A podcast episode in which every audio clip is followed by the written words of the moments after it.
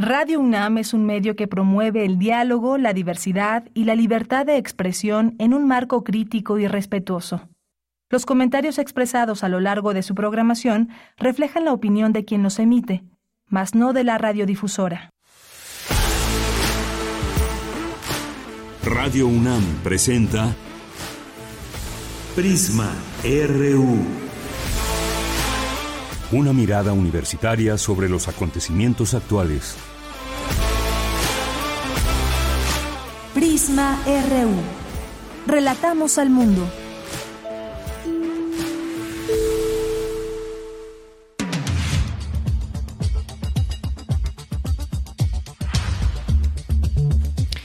Muy buenas tardes, muchas gracias por acompañarnos aquí en Prisma RU. Iniciamos, iniciamos este día lunes, arrancamos juntos y juntas la semana, hoy 8 de mayo del año 2023 y como siempre un gusto poder saludarles al frente de estos micrófonos. ¿Qué vamos a tener el día de hoy? Además de la información de nuestro campus universitario, una mirada a lo que sucede en nuestra universidad, vamos a platicar con el maestro Francisco Burgoa Perea, profesor de Derecho Constitucional en la Facultad de Derecho de la UNAM. Vamos a analizar con él esta, eh, a su vez este análisis que está haciendo la Suprema Corte de Justicia de la Nación sobre el plan B de la reforma electoral y todo lo que hay alrededor lo que dice la Consejería de la Presidencia de la República y más. Así que en un momento más analizaremos este tema coyuntural. Vamos a platicar también con el doctor Samuel Ponce de León. Él es coordinador del Programa Universitario de Investigación en Salud de la UNAM y vamos a platicar con él sobre esta declaración de la Organización Mundial de la Salud que declaró ya el fin de la pandemia por COVID-19, pero también cómo ve las cosas aquí en México, eh, por qué no debemos de bajar la guardia en ciertos sentidos o qué significa ahora no bajar la guardia. Vamos a platicarlo con él en un momento más. Tendremos las actividades semanales de la sala Julián Carrillo. Hoy, por cierto, hoy es el Día Mundial de la Cruz Roja y de la Media Luna Roja. Le tendremos también toda la información y vamos a platicar en los temas internacionales, claro, sobre la coronación del rey Carlos III. Damaso Morales Ramírez, quien es coordinador del Centro de Estudios Europeos de la UNAM, conversará con nosotros aquí en Prisma RU para hablar de este tema. También hubo protestas, no hay que cerrarnos de ojos con respecto a lo que hubo, así que es parte de lo que tendremos hoy en el programa, además de la cartografía RU con Otto Cázares, de la información cultural con Tamara Quirós y más aquí en Prisma RU. Les saluda aquí en el micrófono de Yanira Morán y en nombre de todos mis compañeros les saludamos y le invitamos a que se quede en este espacio, que nos escriba en nuestras redes sociales arroba PrismaRU en Twitter y PrismaRU en Facebook. Bien, pues desde aquí, relatamos al mundo.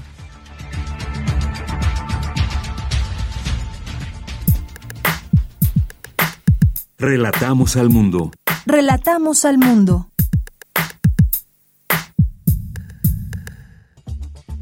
Una con seis minutos y en resumen presidirá la UNAM magna reunión de rectoras y rectores de Iberoamérica. Congregará a más de 700 titulares de instituciones de educación superior de 14 países bajo el lema Universidad y Sociedad. Susana Magallón Puebla, investigadora y actual directora del Instituto de Biología de la UNAM, ingresará a la Academia Nacional de Ciencias de Estados Unidos, una de las instituciones científicas más importantes del mundo. Rigoberta Menchú, Premio Nobel de la Paz 1992, ofreció la conferencia magistral sobre jurisprudencia nacional e internacional en justicia y derecho. Fundamental el trabajo de las y los fundadores de la Facultad de Psicología, destaca la doctora María Elena Medina Mora, al rendir homenaje a estas profesoras y profesores. Conciertos, inauguración de exposiciones, lectura de poesía, presentación de un documental entre las actividades por los festejos del Colegio Nacional. Y en la información nacional, el gobierno de la Ciudad de México, quizás ustedes escucharon alguno de estos 851 postes donde se activó la alerta sísmica. Bueno, pues ya hay respuesta del gobierno de la Ciudad de México porque no hubo temblor. Informaron que por un error derivado de trabajos de mantenimiento se envió por accidente este sonido. Escuchemos a la jefa de gobierno Claudia Sheinbaum que pedimos disculpas a todos, pero pues fue parte de este proceso de revisión que normalmente se hace de las alarmas. O sea, no fue que fuera un proceso de revisión programado, sino que estaban dándole mantenimiento al servidor y ahí ¿Error humano que activaron? Sí, exactamente, puede llamarse así, que hacer una revisión. Eh, son A veces son empresas que son las que están haciendo estas revisiones de los servidores, entonces por supuesto que no es correcto que ocurra esto y tiene que hacerse tanto la revisión de los servidores públicos como de las empresas que estaban haciendo este proceso.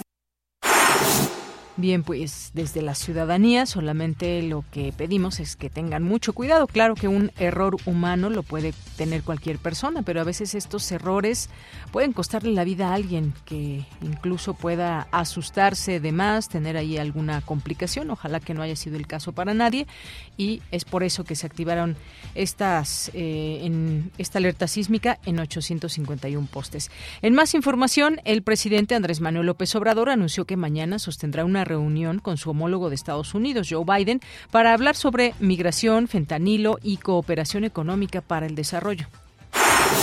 En la información internacional, hoy es el Día Mundial de la Cruz Roja y de la Media Luna Roja, institución emblema de asistencia y altruismo.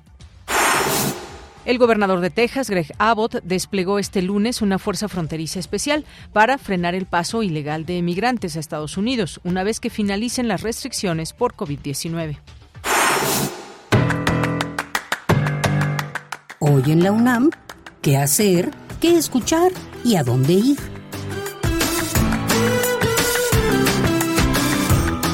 Hoy es lunes de Gaceta UNAM y en su portada nos presenta el tema Encabeza la UNAM, reunión de 700 universidades de Iberoamérica. Conoce los detalles del quinto encuentro internacional de rectores de universidad que se lleva a cabo en la Ciudad de las Artes y las Ciencias en Valencia, España, y que tiene como ejes principales de debate la formación a lo largo de la vida o aprendizaje continuo, el impulso al emprendimiento y la innovación y las redes e interconexión entre las universidades. Consulta este y otros temas que la Gaceta de la UNAM ha preparado para su edición de hoy lunes 8 de mayo. Ingresa al sitio oficial www.gaceta.unam.mx. Te recomendamos escuchar el nuevo material sonoro de la serie radiofónica Espacio Académico PAUNAM, que en esta ocasión nos presenta una serie de cápsulas en las que la doctora Blanca Estela Barcelta Eguiarte docente e investigadora de la FE Zaragoza de la UNAM, nos habla sobre aspectos importantes de la adolescencia. El nuevo material de la serie Espacio Académico PAUNAM se transmite de lunes a domingo a lo largo de la programación de nuestra emisora. Acompaña a Berenice Camacho y las doctoras Ana Cecilia Chapa Romero, Cristina Pérez Agüero y Laura Ramos Langurén en una emisión más de la serie Conciencia, Psicología y Sociedad, una coproducción de nuestra emisora con la Facultad de Psicología de la UNAM. Hoy lunes 8 de mayo el programa nos ofrece el tema Consumo de sustancias y salud pública, la reducción de riesgo. En diálogo con la invitada Claudia Raful Loera, psicóloga y doctora en salud pública, se aborda este tema entendiendo la reducción de daños como el conjunto de políticas, programas e intervenciones destinadas a reducir las consecuencias adversas que provoca el consumo de drogas, legales o no, en la salud individual o social. La serie radiofónica Conciencia, Psicología y Sociedad se transmite todos los lunes a las 17 horas por el 96.1 de FM. Y recuerda, el lavado frecuente de manos previene el contagio de diversas enfermedades.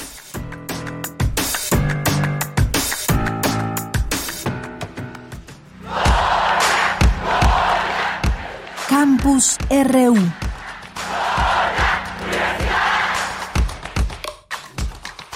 Bien, es la una de la tarde con 11 minutos y entramos al campus universitario de este día. Iniciamos con mi compañera Virginia Sánchez. La facultad de la, eh, la facultad de, ahorita nos dice de qué facultad, presenta conferencia magistral dictada por la Premio Nobel de la Paz 1992, Rigoberta Menchú. ¿En qué facultad, Vicky? Buenas tardes. Hola, ¿qué tal, Bella? Muy buenas tardes aquí en la editorial de Prisma Fue en la Facultad de Derecho donde se dictó este, bueno, todavía está esta conferencia que Rigoberta Menchú, Premio Nobel 1992, ofreció y ahí dijo, bueno, pues que es importante recordar que en 1957 se produjo el convenio 107 sobre poblaciones indígenas y tribales, el, el cual causó, dijo, devastadoras situaciones, especialmente para los pueblos indígenas. Mientras que en 1965 se adoptó ya la Convención Internacional sobre todas las formas de discriminación racial, lo cual representó un avance muy importante al vincular este tema de la discriminación racial con otros aspectos como la lucha contra el apartheid en África. En 1981 dijo que presentó el estudio conocido como Martínez Cobo, el cual ofrece una definición práctica sobre lo que es comunidades y pueblos indígenas. Y es que se plasmó un conjunto de conceptos e ideas fundamentales para garantizar el marco internacional de los derechos de estos pueblos indígenas. Escuchemos lo que dijo al respecto Rigoberta Menchú. Me van a decir en cuántas páginas consiste ese, ese informe. Creo que tendrían que instalarse un buen rato en Ginebra para estudiar ese informe. No sé si tendrá 30 mil folios, no sé si tendrá más, pero este informe fue la base de muchas reformas que ya fuimos viendo en los procesos y fue parte de nuestra educación para que la elaboración de los instrumentos internacionales no olvidara ciertos tips, como diríamos nosotros, para que considerara conceptos como, por ejemplo, no solo se dice poblaciones indígenas, no, se dice pueblos indígenas. El concepto de pueblos lleva consigo la definición de la autodeterminación, lleva consigo también la emancipación, la decisión propia de los pueblos indígenas. Posteriormente, en 1982 ya se creó el grupo de trabajo sobre poblaciones indígenas que duró 25 años hasta 2007 y a través de este trabajo se establecieron las principales bases de los instrumentos que se conocen actualmente sobre derechos indígenas y por cuyo, trabajo además se hizo acreedora al Premio Nobel en 1992. Digo, también mencionó que es importante tener claro el contexto donde se han debatido y aprobado estos instrumentos internacionales sobre derechos de comunidades y territorios indígenas. Escuchemos.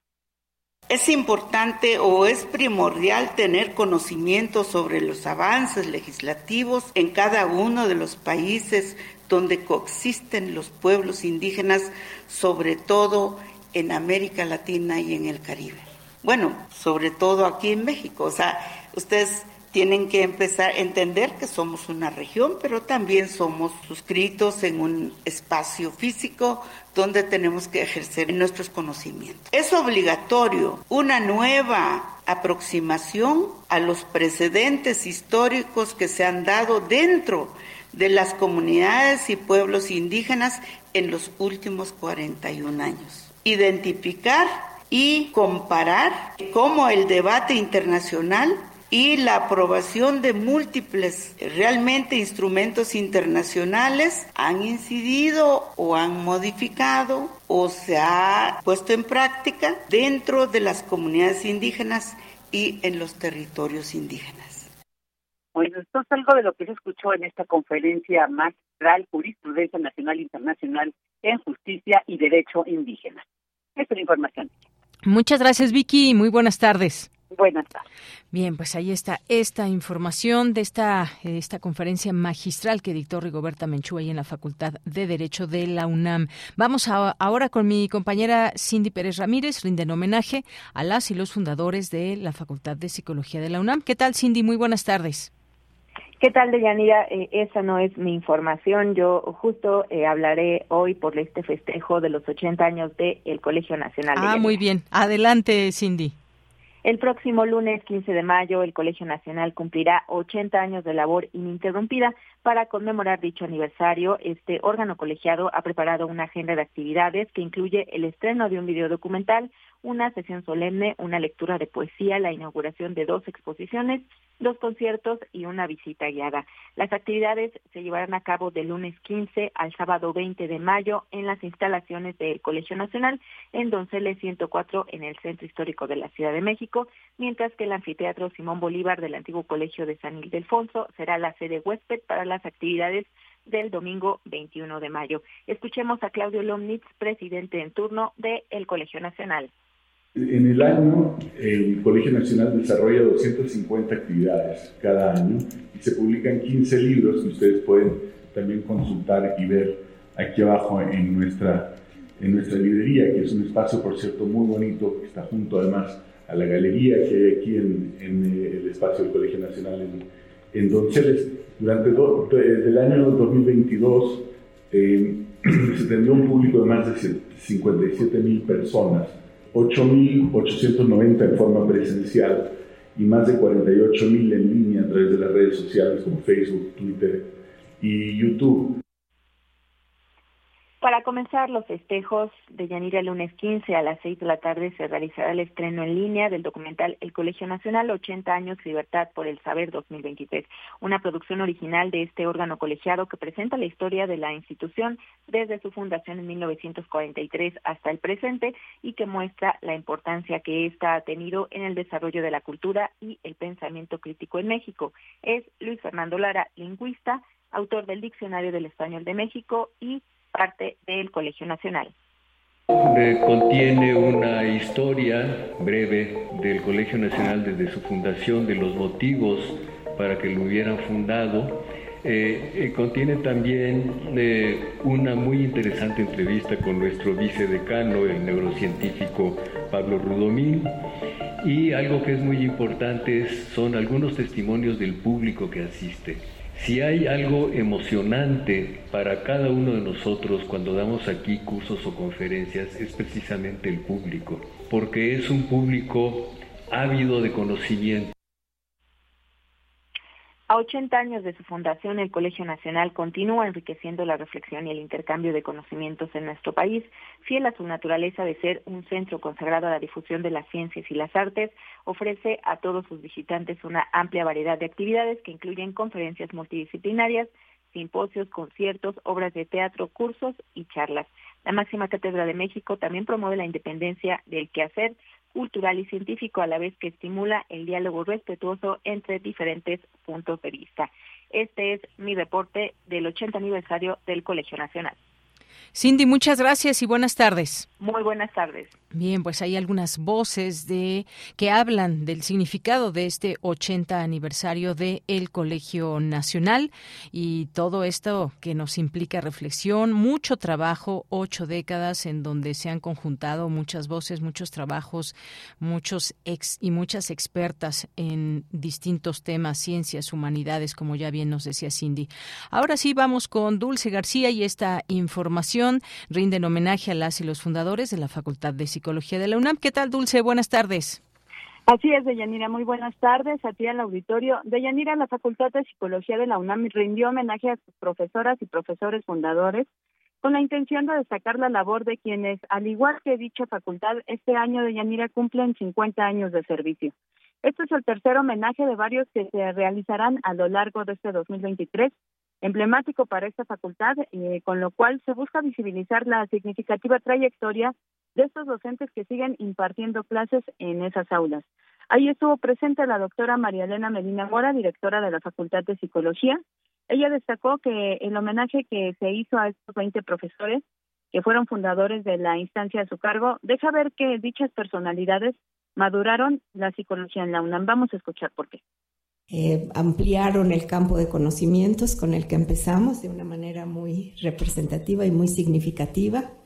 Ampliaron las áreas de la psicología, especialmente clínica en su inicio, pero después fue posible la psicología experimental y todo el inicio de esta parte de la investigación.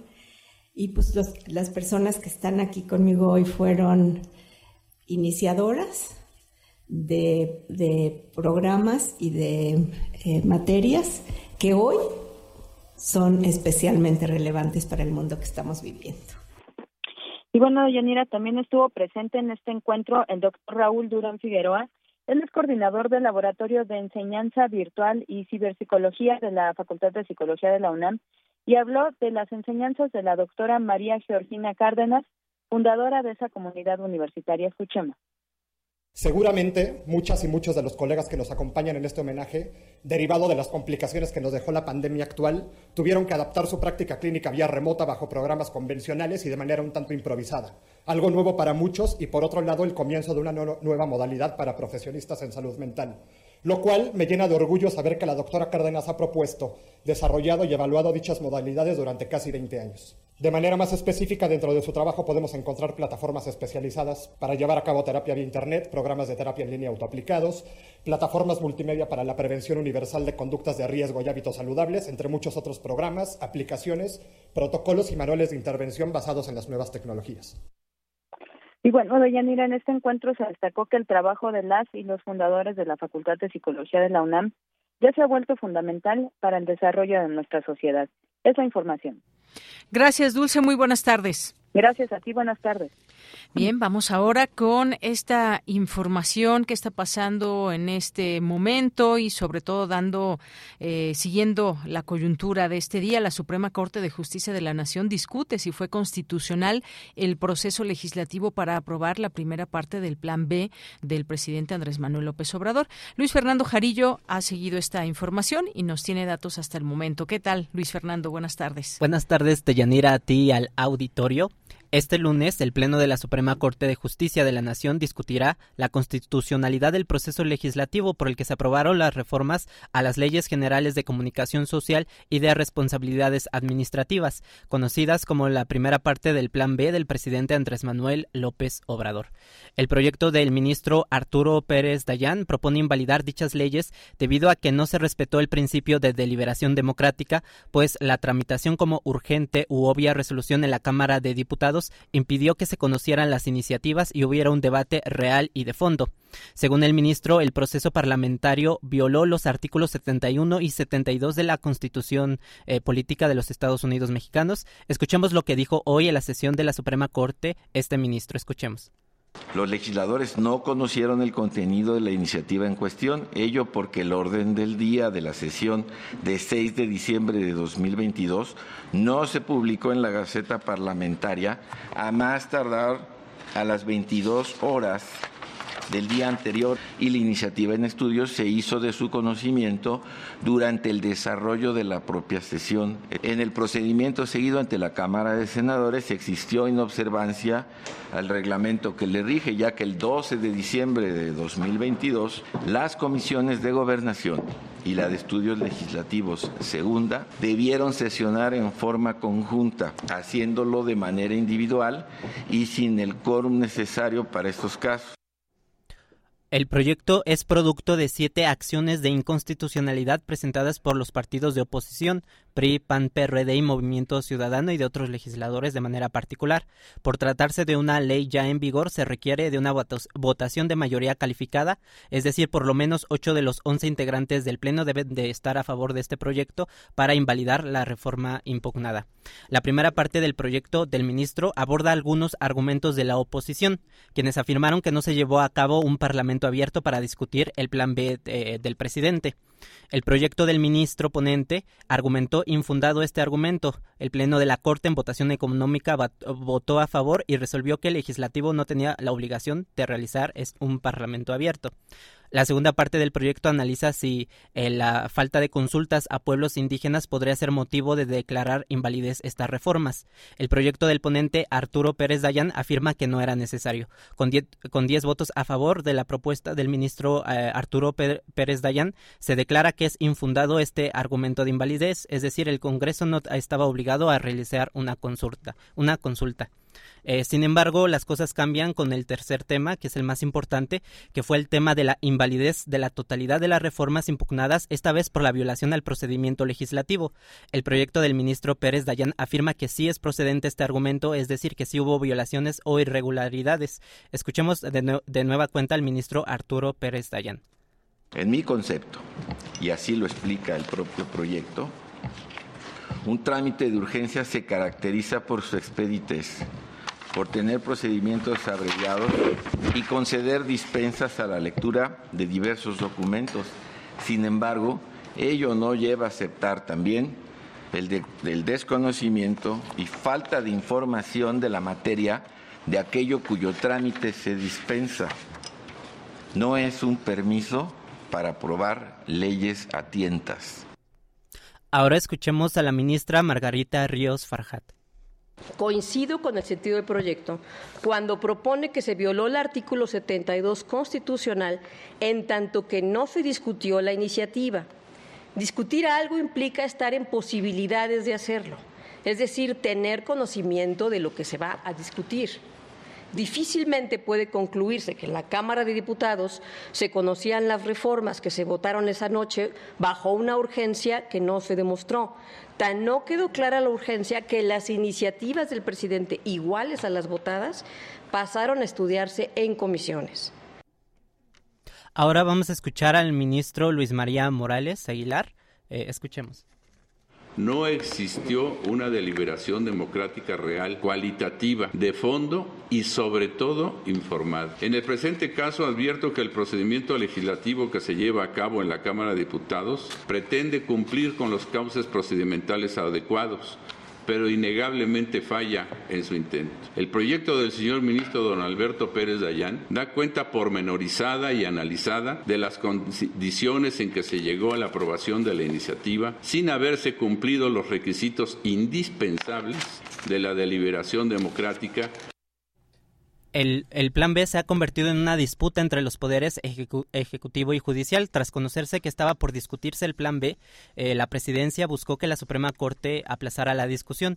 Después de la negativa de la Corte, la Consejería Jurídica de la Presidencia de la eh, República advirtió que los ministros y ministras estarían sustituyendo la labor del Congreso de la Unión si declaran la invalidez de este primer grupo de leyes que se conoce como eh, el Plan B. en los siguientes minutos sabremos la decisión de la Corte. Este es mi reporte de Bien, pues se pone interesante todo esto, esta discusión, lo que están diciendo ahí los ministros en la Suprema Corte. Muchas gracias, Luis. Hasta luego. Hasta luego. Pues vamos a continuar en esta en esta discusión y en este análisis más bien de lo que acontece eh, y esta definición que tendrá la Suprema Corte eh, y que tendrá que decidir el rumbo de esta reforma electoral o Plan B que envió el presidente López Obrador. Ya está con nosotros el maestro Francisco Burgos Perea, quien es profesor de Derecho Constitucional en la Facultad de Derecho de la UNAM. Maestro, bienvenido, buenas tardes. Buenas tardes, Deyanira. Pues gracias por estar aquí, eh, maestro. Ya sabemos están analizando estas eh, iniciativas y ya van tres votos a favor de esta invalidez, digamos, hacia la reforma electoral o el Plan B. ¿Qué estamos viendo en el escenario? Hay mucha, eh, pues mucha información que va surgiendo y todo, pero como sabemos en la Suprema Corte se analizan los procesos que se siguen, si fueron correctos o no, en torno a la validación del Plan B. ¿Qué es lo que estamos viendo? Doctor, maestro. De antemano, agradezco la consideración y siempre un honor estar en Radio UNAM. Lo que ahorita está ocurriendo en el interior de la Suprema Corte, que de hecho está en esos momentos en uso de la palabra el ministro Alfredo Gutiérrez Ortiz Mena, quien se ha pronunciado también a favor de la invalidez de esta primera parte del plan B de la reforma electoral. En estos momentos ya se tienen seis votos a favor de la declaración de invalidez del ministro ponente Alberto Pérez Dayán, Margarita Ríos Farcat, Juan Luis González Alcántara, Luis María Aguilar, Arturo Saldívar y Alfredo Gutiérrez Ortiz Mena. Van seis votos. Se necesitan dos más para alcanzar la mayoría calificada y se pueda declarar esta invalidez al considerar que existen graves violaciones al procedimiento legislativo.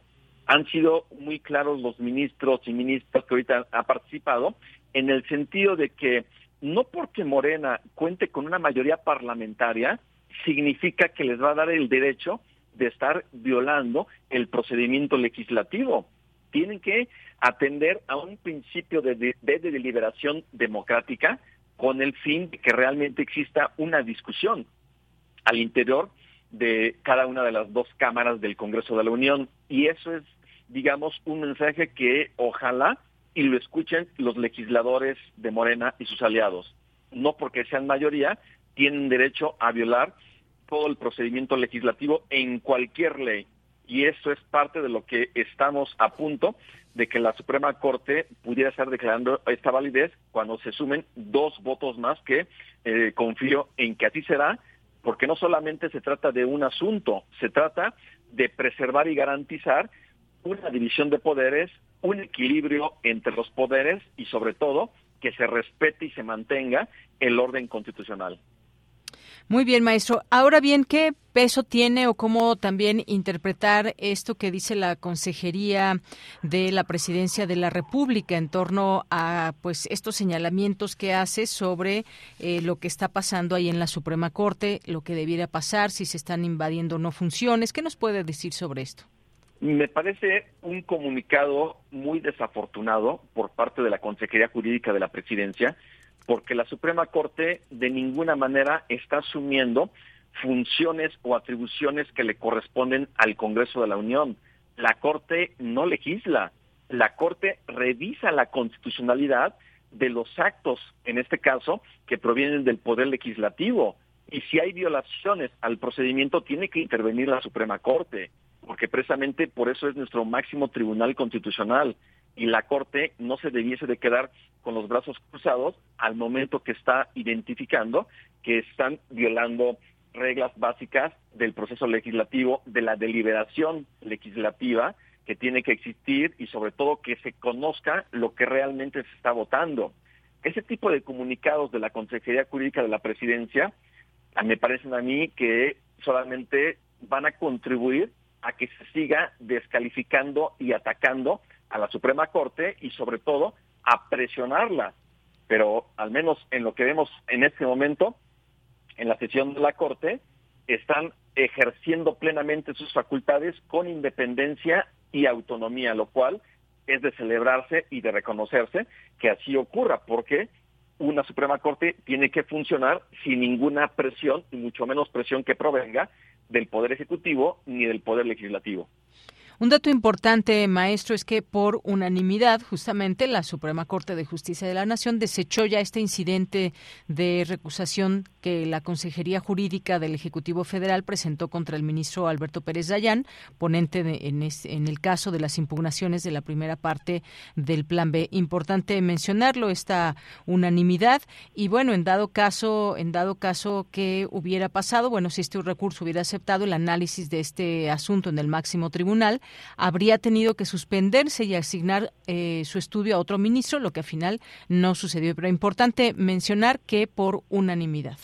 Eh, sí, ese es un dato muy importante porque precisamente la presidencia quería que el ministro Alberto Pérez Dayán no conociera ese asunto, pero se decidió que es totalmente infundada esta solicitud de recusamiento para que ya no conociera ni participara el ministro Alberto Pérez Dayán. Y de hecho en estos momentos está hablando el ministro Jorge Mario Pardo Rebolledo, quien ya anuncia también su voto a favor de la invalidez. Es decir, en estos momentos tenemos siete votos a favor de la invalidez, lo cual me parece muy bueno, precisamente por esta defensa, y considerando este voto del ministro Pardo Rebolledo, que son siete, no tengo ninguna duda que sí se van a alcanzar los ocho votos para que se declare la invalidez de esta primera parte del plan B de la reforma electoral.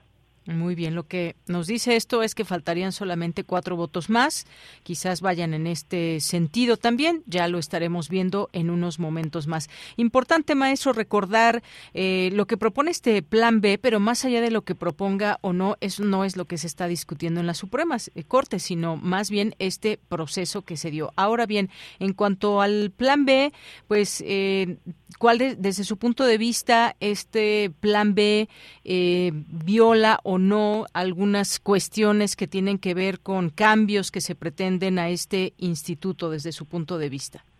Bueno, este, número uno, lo que se está ahorita discutiendo solamente es esta primera parte del plan B relativo a dos leyes generales, la de comunicación social y la de responsabilidades administrativas. Es decir, la otra parte del plan B, que es la que aún no se cuenta con un proyecto y tiene a su cargo el ministro Javier Lainez, eso es el que implica el tema de la reestructuración del Instituto Nacional Electoral y todo lo que sería cambios sustantivos a la organización del proceso electoral. Pues digo, todavía, todavía no llegamos a ese punto, pero hablando, por ejemplo, de eh, del contenido de ese de ese de ese decreto, del cual también se presentaron acciones de inconstitucionalidad y controversias constitucionales, es importante ahí eh, señalarlo en, el sentido de que también se va a impugnar la forma, es decir, el procedimiento legislativo. Y si es suficiente que solamente con la forma se declare la invalidez, ya no se entraría al fondo, que es precisamente lo que ahorita está ocurriendo. apenas está analizando la forma, cómo se creó eh, estas dos, este, esas dos leyes, cómo se reformaron, pero desde el punto de vista del procedimiento legislativo, no se va a entrar al fondo para que se entre al fondo, tendría la Corte que validar que no hubo violaciones al procedimiento legislativo.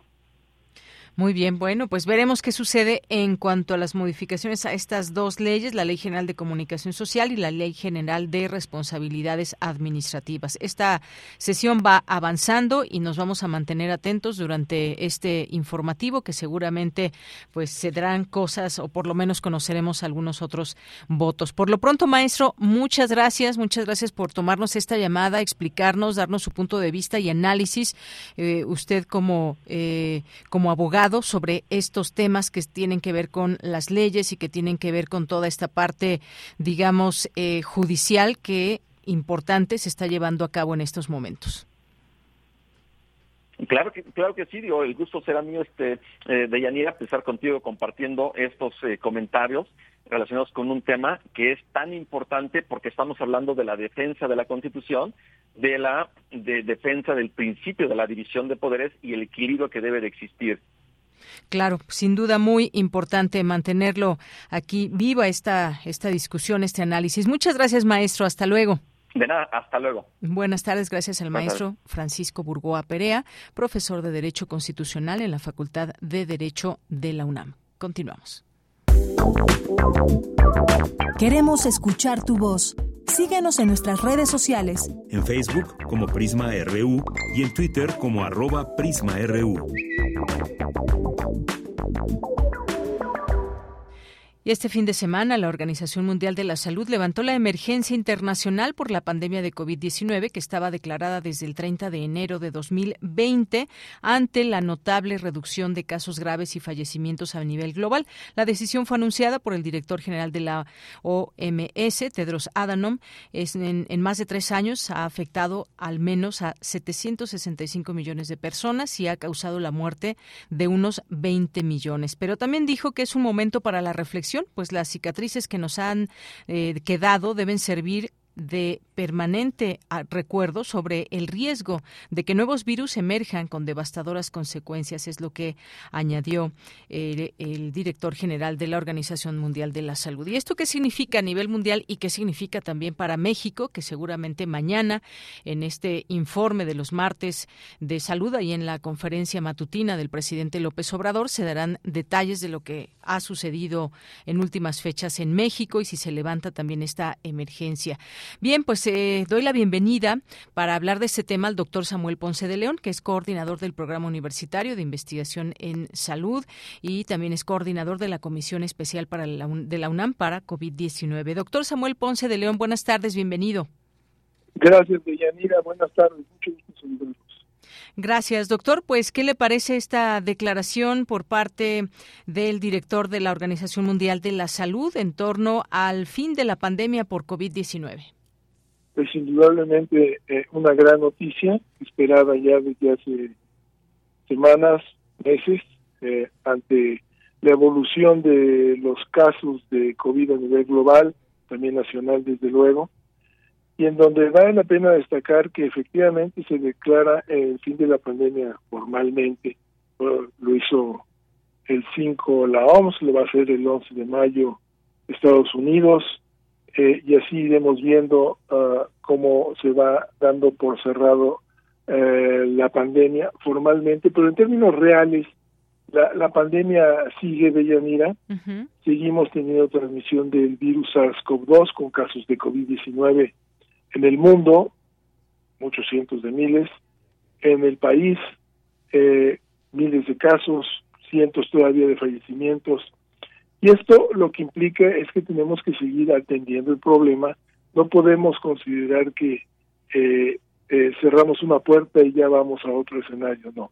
Esto sigue igual. Esto tendrá que considerarlo la autoridad de salud como un nuevo canal de atención. Es a, las infecciones respiratorias habituales se le agrega un nuevo rubro muy amplio de eh, una nueva causa de infecciones respiratorias. Entonces tenemos un problema que tenemos que seguir atendiendo eh, en muchos frentes. Así que son buenas noticias, eh, nos ayuda a tomar algunos cambios, algunos ajustes en actitudes y prácticas cotidianas seguramente vamos a poder usar eh, menos el, el, cubrebocas, ya no va a ser algo obligado, eh, tendrá que usarse responsablemente. Igualmente nuestra eh, atención o nuestra asistencia a sitios cerrados con aglomeraciones tendrá que pensarse en el momento y la situación eh, si requiere usar un cubrebocas o no, pero quedará como opcional eh, y tendremos que aprender que otras prácticas como la higiene y la etiqueta respiratoria tienen que, que mantenerse. Además, una responsabilidad particular de, de si alguien está enfermo, evitar eh, socializar para no contagiar a otras personas, dentro de muchas cosas que podemos ver ahorita en el panorama, ¿no? Así es, doctor. Y algo que también, también se mencionó es que eh, esta emergencia internacional no significa que COVID-19 eh, haya dejado de ser una amenaza. Se recuerda que todavía causa una muerte en el mundo cada tres minutos, mientras miles de personas en el mundo aún siguen debatiéndose entre la vida y la muerte en unidades de cuidados intensivos y otras sufren los síntomas post-COVID. Algo muy importante, esta era post-COVID, no solamente por el hecho de que digamos, ya pasa esta em, emergencia, pero queda todavía los las cicatrices, como decía Tedros Adhanom, pero también pues todos estos aprendizajes y demás, la era post-COVID que también está afectando la salud de millones de personas, doctor. Sí, así es. Eh, entonces insistimos en que no, no eh, se termina un capítulo, pero empieza lo que sigue. Y es la atención efectivamente de eh, la persistencia del COVID, eh, después medir y atender eh, proporcionalmente a lo que señalas como COVID prolongado, COVID crónico, COVID largo, que puede afectar, afectar efectivamente hasta el 10% de las personas que tuvieron COVID con síntomas o sin síntomas, y esto es una carga terrible para los sistemas de salud. Si calculas que fácilmente el 80% de los habitantes del planeta se, se infectó. Eh, desde luego, esta es una cifra especulativa, pero eh, es muy probable que no esté lejos de lo real. Entonces vamos a tener nuevamente una carga de enfermedad adicional a lo que ya teníamos ante las eh, secuelas del virus.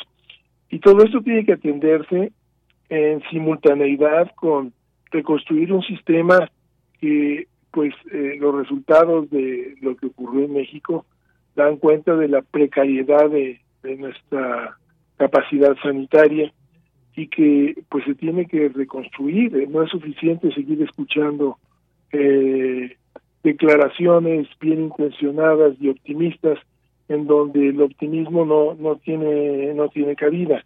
Tenemos que tomar rápidamente acciones para primero reconstruir efectivamente el sistema con eficacia y, suficiencia eh, y simultáneamente armar un proyecto de respuesta pandémico que no vemos que se esté reorganizando.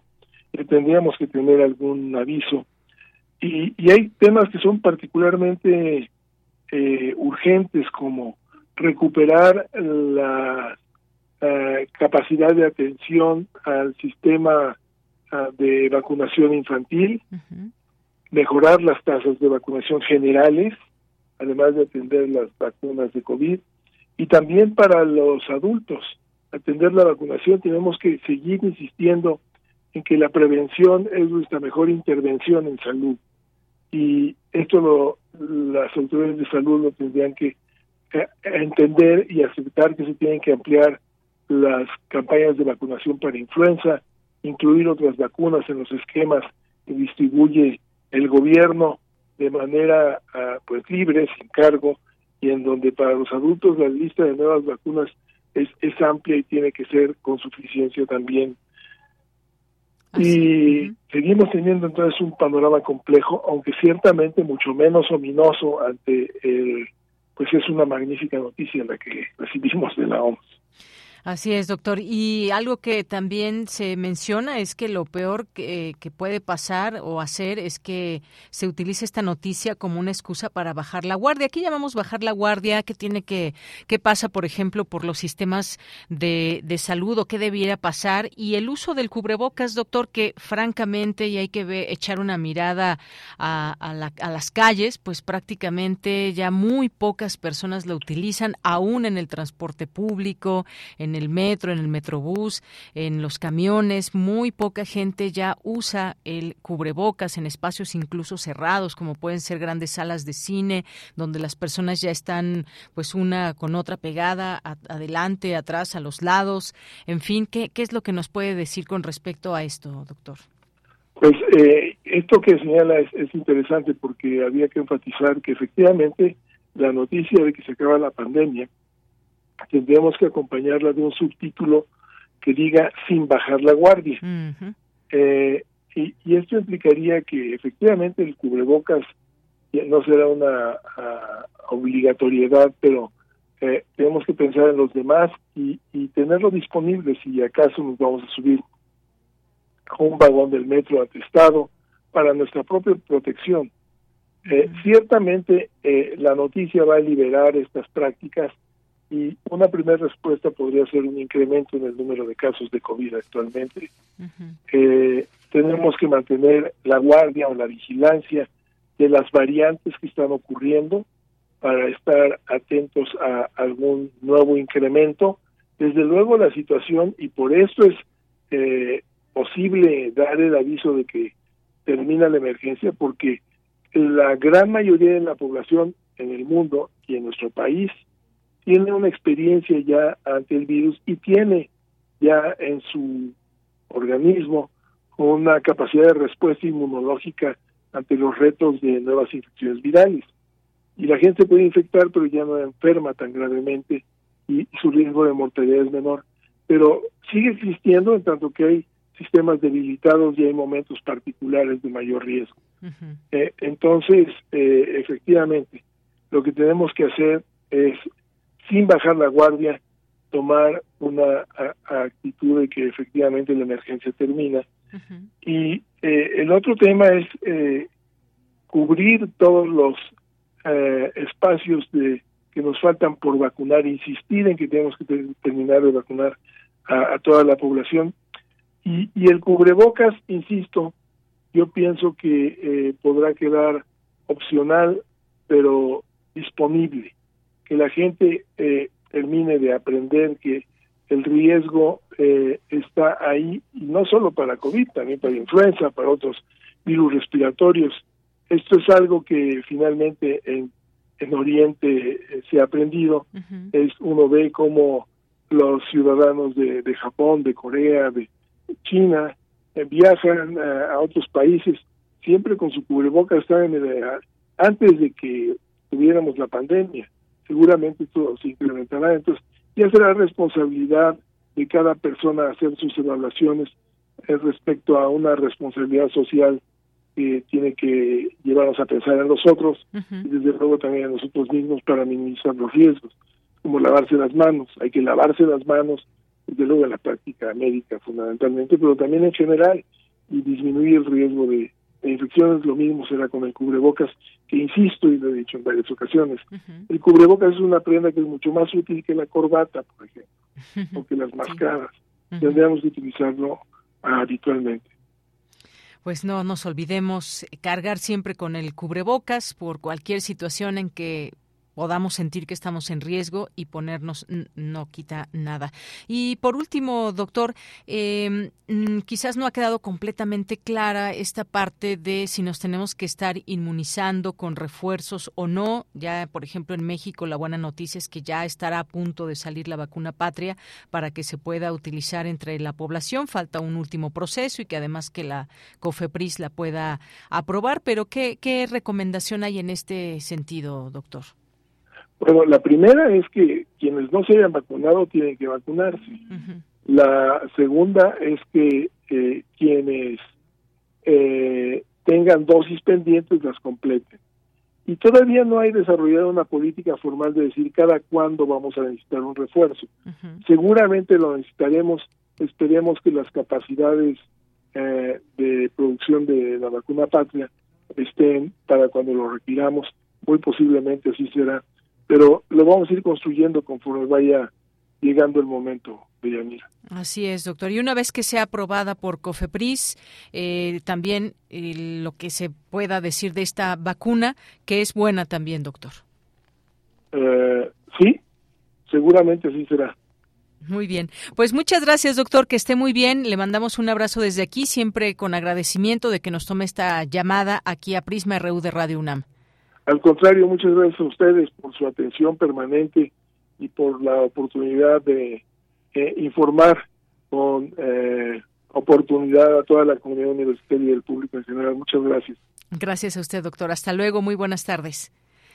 Bien, continuamos. El doctor Samuel Ponce de León es coordinador del Programa Universitario de Investigación en Salud y también es el coordinador de la Comisión Especial de la UNAM para COVID-19. Ahí estas recomendaciones, no se olviden del cubrebocas por si acaso se ofrece. Yo sé que si estamos, eh, salimos a la calle quizás y solamente vamos a dar una caminata o no vamos a tener contacto con otras personas, pues puede ser que no tengamos que usarlo, pero una vez estando en lugares cerrados y muy cercanos a otras otras personas, pues puede ser que no los podamos, bueno, no puede ser, es la recomendación de que lo podamos usar también en el transporte público. Muchas veces, pues no va tan vacío como queremos, entonces hay que ponerse el cubrebocas, máxime cuando el transporte va lleno y pues ahí poco a poco hemos visto como cada vez menos personas lo usan, pero la recomendación ahí sigue y lo que decía el, el, el titular de la Organización Mundial de la Salud, las muertes continúan. Las personas que se están debatiendo por su salud en los hospitales también es real y se cuentan por miles en el mundo. Así que así se queda esta, esta información y esta recomendación para todas las personas que nos están escuchando. Continuamos. Prisma RU. Relatamos al mundo.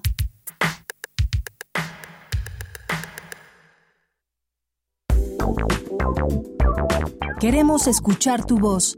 Síguenos en nuestras redes sociales. En Facebook como Prisma RU y en Twitter como arroba PrismaRU.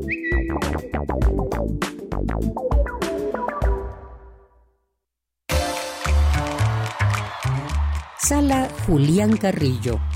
Presenta a Montserrat Muñoz en estos micrófonos de Prisma RU. Monse, ¿cómo estás? de Yanira, equipo de Prisma RU, por supuesto, a todos nuestros radioescuchas, cibernautas, asistentes a la sala Julián Carrillo. Tenemos flechazos culturales. Les invitamos a seguir el Facebook Sala Julián Carrillo, obviamente. También vía Twitter les acabamos de postear bueno, como dice la chaviza, abro hilo. Abrimos un hilo con todas nuestras actividades donde podrán consultar eh, personalizadamente pues los días de la semana. No sé si sepan que el lunes es de luna, pero también es de teatro. Hoy tenemos Los Reyes del Impulso a las 8 de la noche. Luego, martes de Marte, nos vamos a ir así muy, muy cósmicos. Martes de Marte, martes de Marte, tenemos eh, Delirio de una muerte para usted, que es una obra de danza contemporánea a las 8 de la noche aquí en nuestra sala, entrada libre. Miércoles de Mercurio, pero también de Cineclub Radio Cinema, tenemos el Decálogo de Christoph Kieslowski, pero este miércoles no, porque es nada más y nada menos que 10 de mayo. Entonces, pues ahí hay un espacio, pero el siguiente miércoles anoten que se va a proyectar Decálogo número 9 y también el Decálogo número 10 de este director que nos invita a soñar con la cinematografía, no solo en una película, sino también en una continuidad cinematográfica, así como lo escuchan. Luego, jueves de Júpiter, con conciertos de la FAM.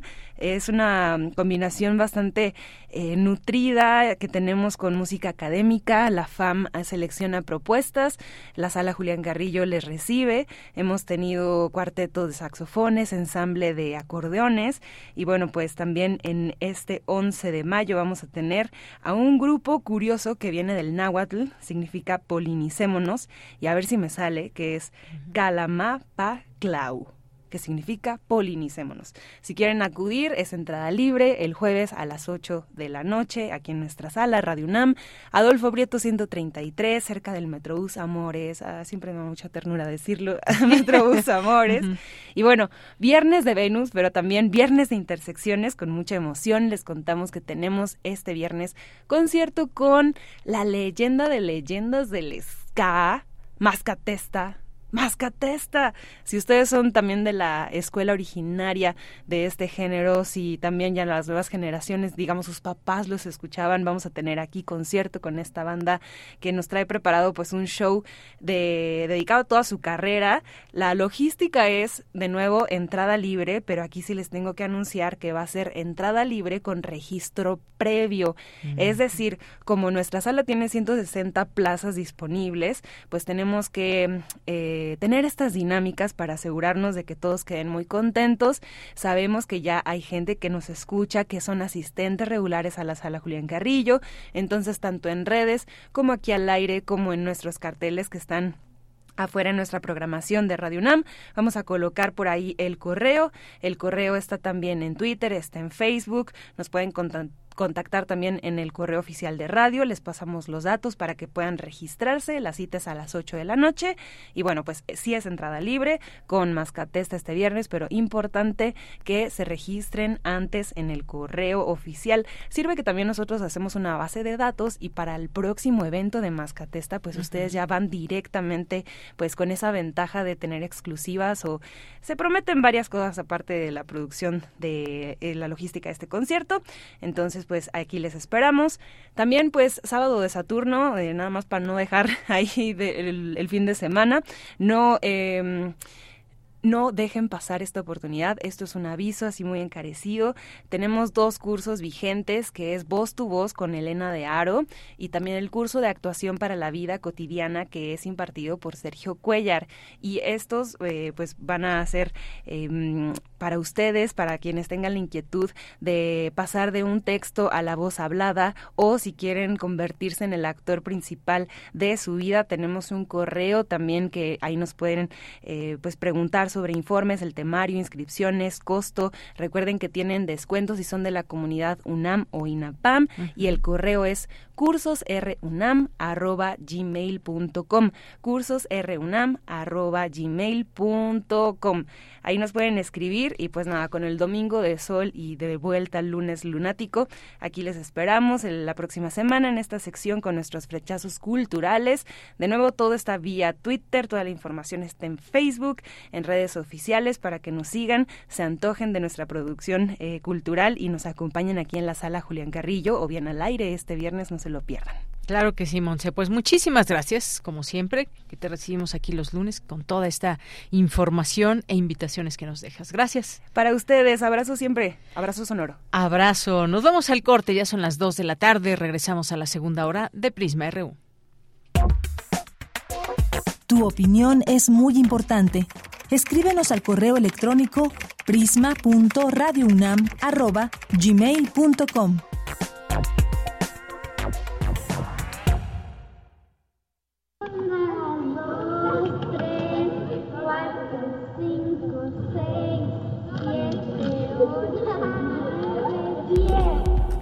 Entre las selvas de asfalto, las guerras y la desigualdad económica, los niños siguen jugando. Desde 1999, el artista Francis Salis ha documentado las prácticas de juego de las infancias alrededor del mundo. Juegos de Niños es una exposición que reúne 27 piezas audiovisuales y dos pinturas creando un ambicioso archivo en curso de prácticas urbanas que la modernización va desenterrando de la vida cotidiana hasta el 17 de septiembre del 2023 en el Museo Universitario Arte Contemporáneo, MUAC.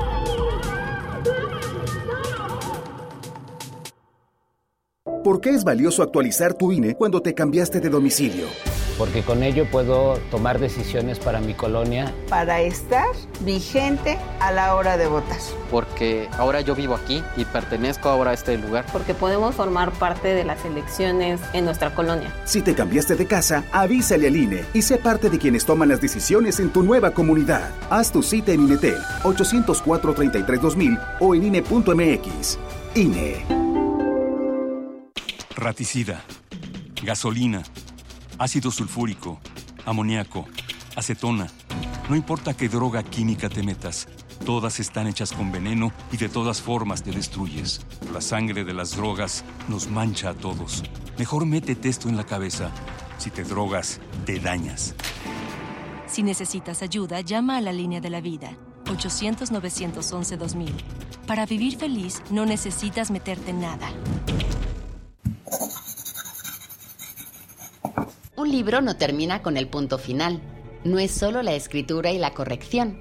Hay mucho más que un proceso creativo o un arranque de inspiración.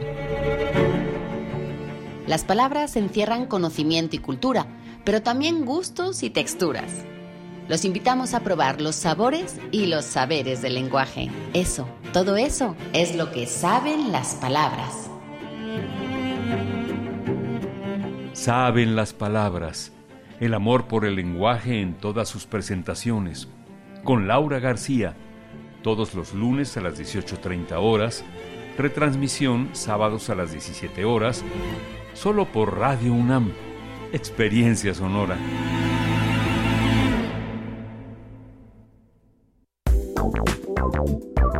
Queremos escuchar tu voz. Síguenos en nuestras redes sociales. En Facebook como Prisma RU y en Twitter como arroba PrismaRU.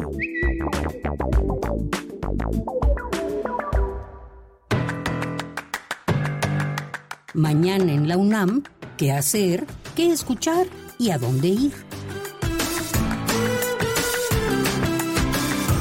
El Instituto de Investigaciones Filológicas de la UNAM y el Instituto Cervantes de la Universidad de Granada organizan la tercera edición de las jornadas de poesía de la Cátedra Rubén Bonifaz Nuño, que forman parte de las actividades conmemorativas por el centenario del nacimiento del poeta. Sigue la transmisión en vivo a través de las redes sociales del Instituto de Investigaciones Filológicas de la UNAM. La Facultad de Química organiza la conferencia Corre por tus neuronas, el efecto del ejercicio en el cerebro, que será impartida por la doctora Carmen Vivar del Departamento de Fisiología del Centro de Investigación y de Estudios Avanzados del Instituto Politécnico Nacional. La cita es el próximo viernes 12 de mayo, en punto de las 12.30 del día, en el auditorio del conjunto E de la Facultad de Química de la UNAM. Te recomendamos la conferencia Sexualidad y Noviazgo en la Adolescencia, que será impartida por la doctora Janet Esmeralda Sosa Torralba. Asiste mañana martes 9 de mayo en punto de las 12 del día al auditorio Dr. Luis Lara Tapia, ubicado en el edificio A de la Facultad de Psicología de la UNAM. Y recuerda, continuemos con el lavado frecuente de manos. Para Prisma RU, Daniel Olivares Aranda.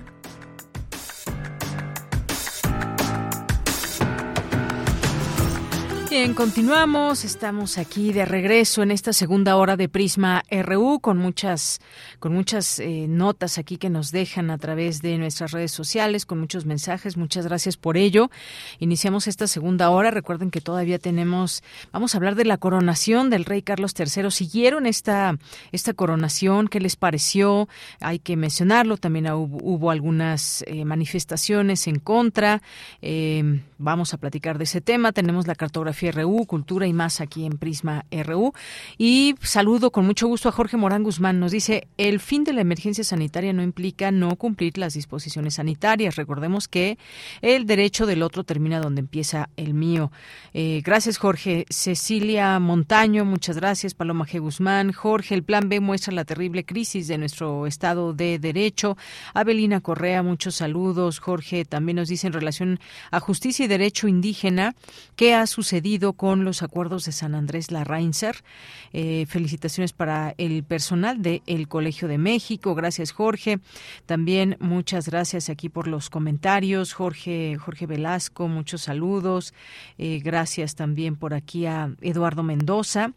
Muchas gracias también que nos dice buen lunes, buena semana para ti también, por supuesto, Eduardo Mendoza, Mario Navarrete Real también lo vamos acompañando por ahí por las calles de la ciudad. Nos manda este video que se ve bastante bastante nublado y el cielo gris, que bueno, gris a veces cuando está nublado, pero también muchas veces la contaminación que hay en nuestra ciudad de México y que se ve, fíjense, a mí me ha tocado ver mucho cuando eh, hay esta contaminación a veces en mayor grado, menor grado, y que es una parte importante cuando no vemos de plano los cerros que rodean la Ciudad de México, ahí en el segundo piso del periférico, y de plano decimos no solamente nublado, sino contaminado.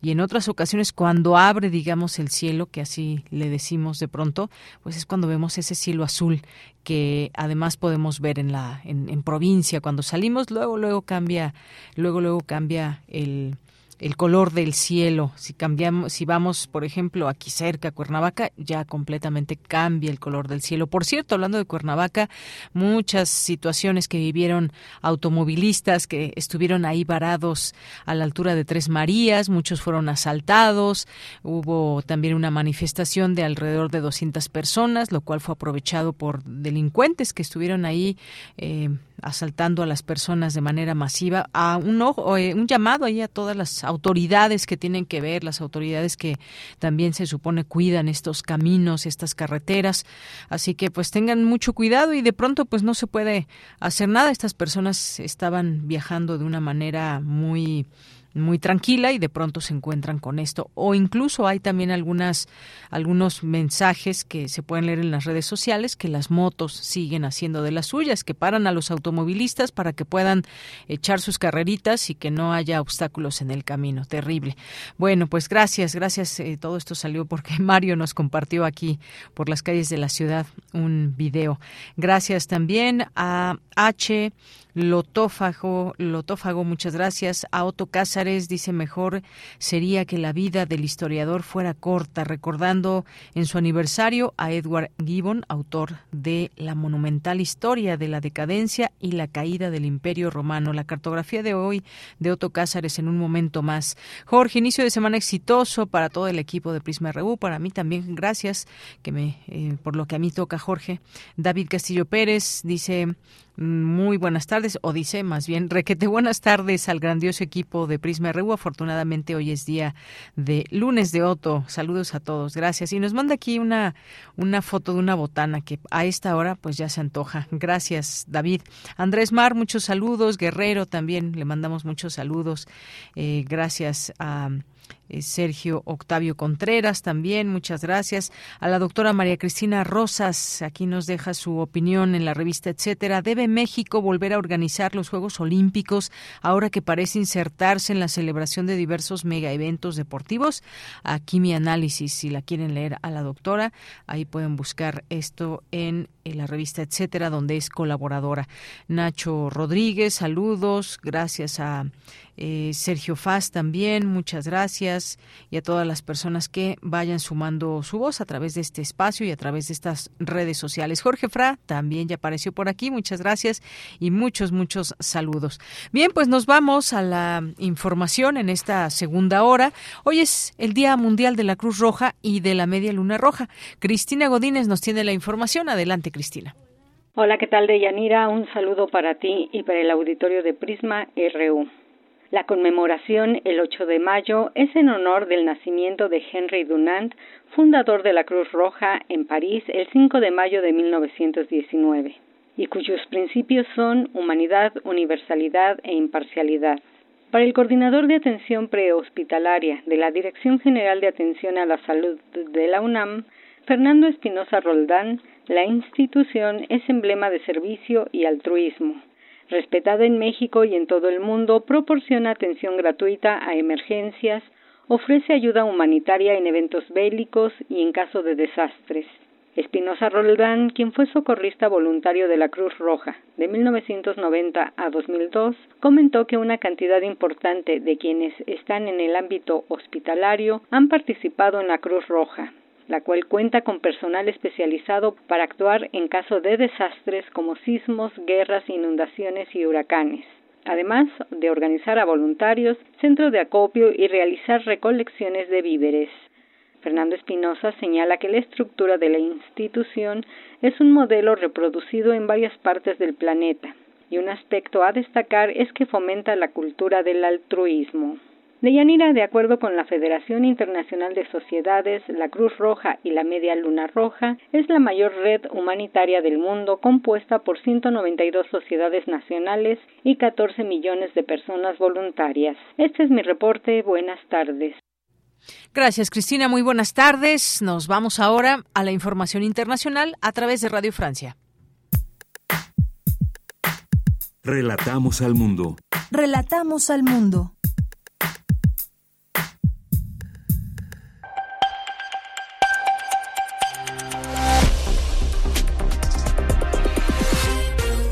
Bienvenidos al flash informativo de Radio Francia Internacional. Hoy es lunes 8 de mayo. En los controles técnicos nos acompaña Mathieu Duzami. Vamos ya con lo más importante de la jornada.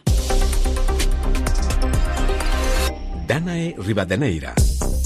El grupo ruso paramilitar Wagner retira la amenaza de abandonar la localidad ucraniana del Bakhmut tras promesa de recibir municiones por parte del Kremlin. Mientras tanto, los ataques con drones rusos y ucranianos se intensifican en el aniversario del fin de la Segunda Guerra Mundial. Ante esto, la Comisión Europea propone un nuevo paquete de sanciones contra Rusia. Escuchemos las declaraciones del portavoz de la Comisión Europea, Eric Mamer.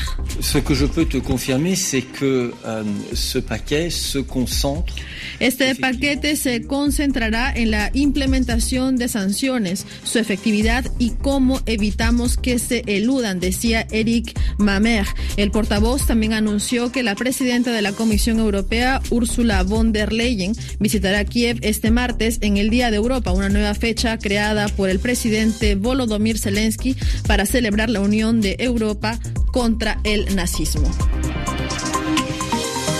En Francia, prohibidas hoy las manifestaciones en París y Lyon en monumentos conmemorativos del fin de la Segunda Guerra Mundial.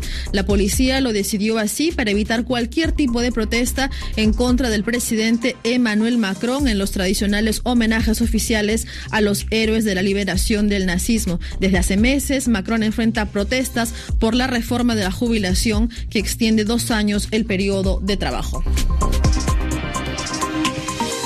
Los miembros de la Liga Árabe readmiten al régimen sirio de Bashar al-Assad después de 11 años de exclusión y de más de 500.000 muertos provocados por la represión. Sin embargo, esta decisión podría no ser bien percibida por la Unión Europea, pues Siria no ha realizado cambios sustanciales en materia de derechos humanos que le permitan esta reintegración. Por ejemplo, liberación de presos políticos, repatriación segura de refugiados o reconocimiento de crímenes. 수당. Continúan las negociaciones entre los dos grupos militares sudaneses que pugnan por el poder. Ellos se encuentran reunidos en Jeddah, Arabia Saudita. Por ahora estas conversaciones no tienen resultados concretos. Lo que se pudo conocer es que un cese al fuego permanente no está sobre la mesa. Se calcula que 100.000 personas han huido del país debido a estos enfrentamientos. Y hasta aquí las noticias en Radio Francia Internacional. No olviden que pueden seguirnos también en rfimundo.com.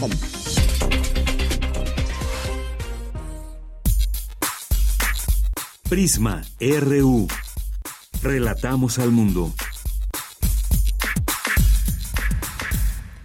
Dos de la tarde con 15 minutos. El fin de semana se llevó a cabo la coronación del rey Carlos III, de 74 años, y su esposa Camila, que han sido coronados el sábado como reyes del Reino Unido en la abadía de Westminster, en el corazón de Londres, en una solemne ceremonia que estuvo presidida por el arzobispo de Canterbury, Justin Welby, primado de la Iglesia de Inglaterra. La investidura con la corona a Carlos y posteriormente a Camila ha sido el principal principal momento del acto que ha seguido que han seguido 2.000 asistentes en la abadía, miles de ciudadanos bajo una lluvia intermitente de Londres y millones de espectadores desde sus pantallas.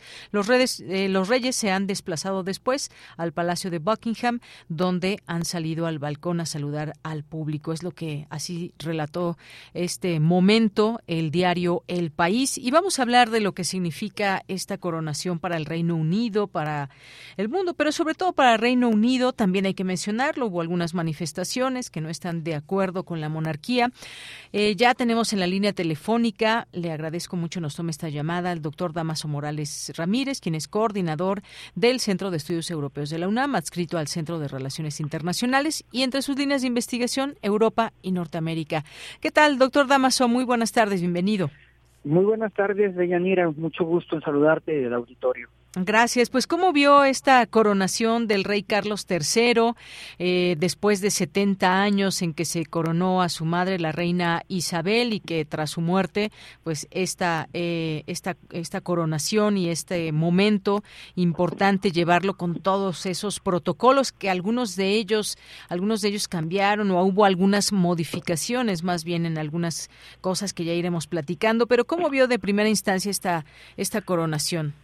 Bueno, sin lugar a dudas era una de las coronaciones más esperadas precisamente después de estos 70 años, pero por lo mismo en tiempos modernos, en tiempos de crisis, pues la coronación va tomando otros elementos y otras interpretaciones y también lo que el propio proceso quiere dar un poco como mensaje al pueblo británico y, y a la Commonwealth en general, ¿no? Esto es cómo se acomoda esta coronación a una lectura de los nuevos tiempos.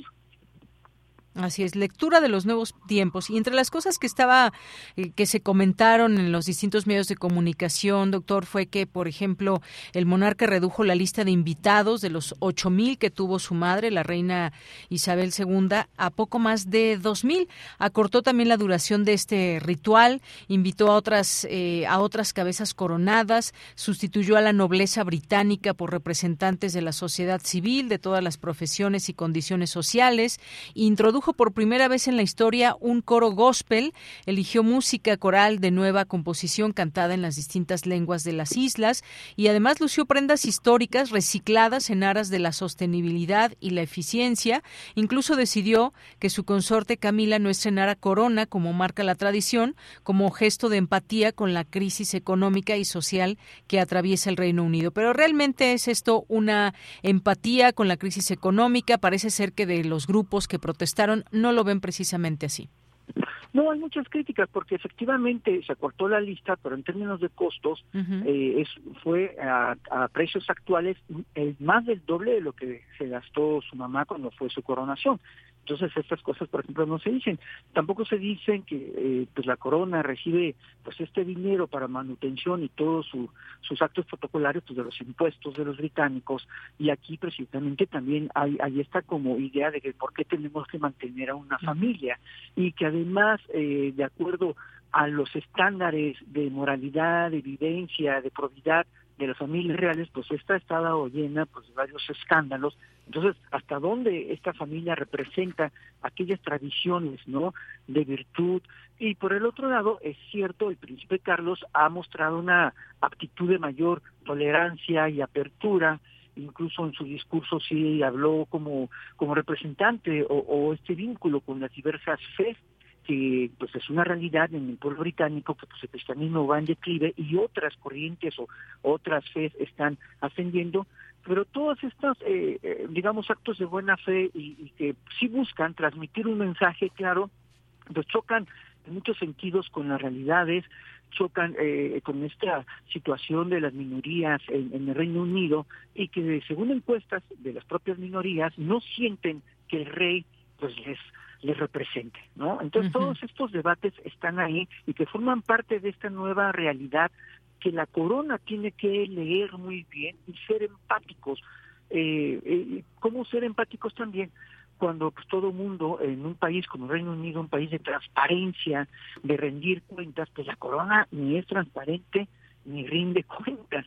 Entonces, todos estos elementos yo creo que se tendrán que ir trabajando para que la corona pues se forme parte no solamente de esta tradición constitucional, sino forme parte de resolución de problemas y de un pilar fundamental del sistema político británico.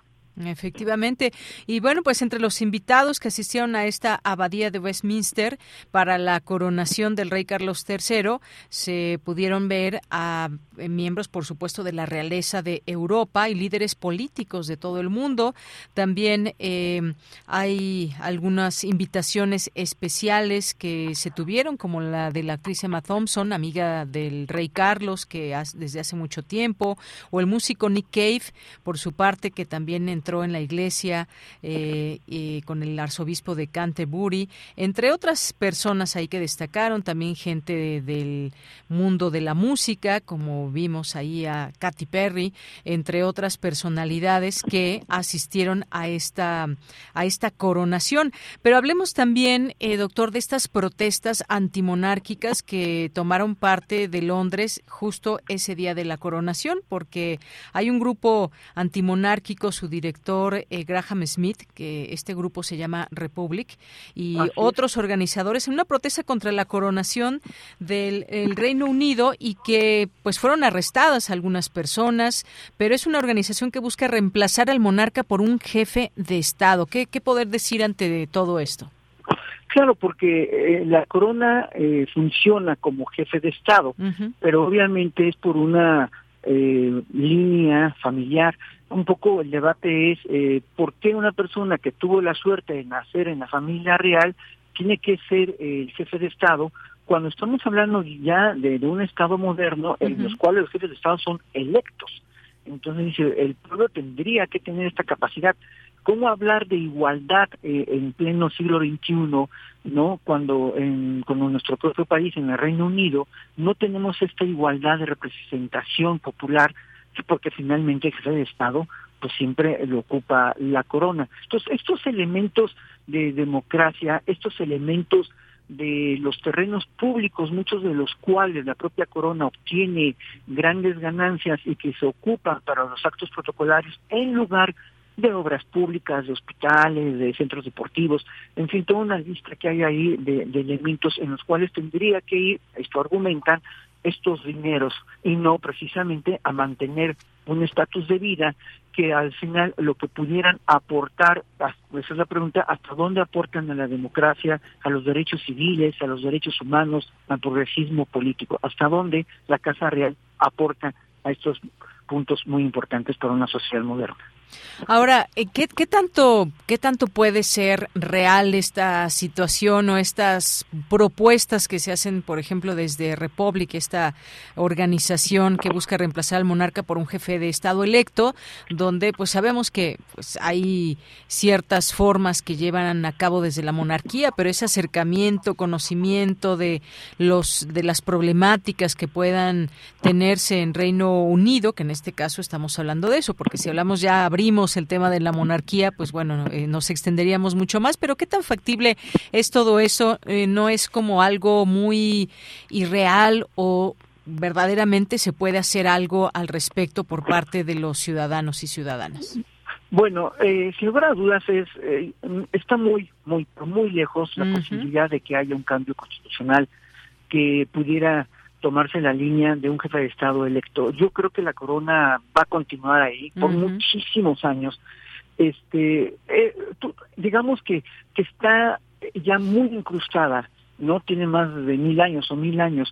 El reto aquí sería más bien en, los jóvenes, como bien sabemos, los jóvenes son antimonarcas y la población adulta de 60 años para arriba son los que más simpatía tienen precisamente hacia el monarca. Pero esta población adulta, pues en unos años, 20 años quizá más, este, pues ya va a desaparecer y va a ser sustituida por todos estos jóvenes que están creciendo con otra narrativa que es precisamente la de las formas más democráticas. El gran reto precisamente de la monarquía va a ser el cómo generar esta narrativa y estas acciones que, que, que permeen en todos estos jóvenes, porque son los que van a estar después creciendo y si siguen con sus ideas antimonarcas, pues vamos a tener un país en el cual la mayoría va a ser en contra de la monarquía y eso puede ser un problema. Bien, pues sí, interesante todo esto y además eh, me parece fueron como 18 millones de personas que tuvieron tuvieron el gusto, las ganas de seguir esta coronación, eh, pues de ver toda esa suntuosidad, ese traslado que hay, esa corona, cómo es una corona, cómo es la del rey, cómo es la de la reina, por supuesto el vestuario y también estos protocolos de pronto cuando hay inclinaciones, quienes estuvieron en el balcón, en fin, da para mucho en la parte de las páginas de sociales también, maestro. Sin lugar a dudas. Yo fui de esos 18 que madrugué para todo Ajá. Así es. Pues sí, sí, llama la atención y además, después de 70 años, seguir un acontecimiento como este, 18 millones de personas en el mundo que vieron este evento. Pues muchas gracias, gracias, maestro Damaso Morales Ramírez, que nos trae estos comentarios y estos análisis aquí en Prisma RU sobre este tema que para mucha gente también puede parecerle muy banal y demás, pero sin duda es algo que también está conformado de mucha historia. Sin lugar a dudas. Muy bien, pues muchas gracias. Que esté muy Muchas bien. gracias. Hasta luego, Dayanir. Un Hasta saludo. luego, gracias, gracias por estar aquí al maestro Damaso Morales Ramírez, coordinador del Centro de Estudios Europeos de la UNAM, adscrito al Centro de Relaciones Internacionales y entre sus líneas de investigación, Europa y Norteamérica. Continuamos. Queremos escuchar tu voz. Síguenos en nuestras redes sociales. En Facebook como Prisma RU y en Twitter como arroba PrismaRU.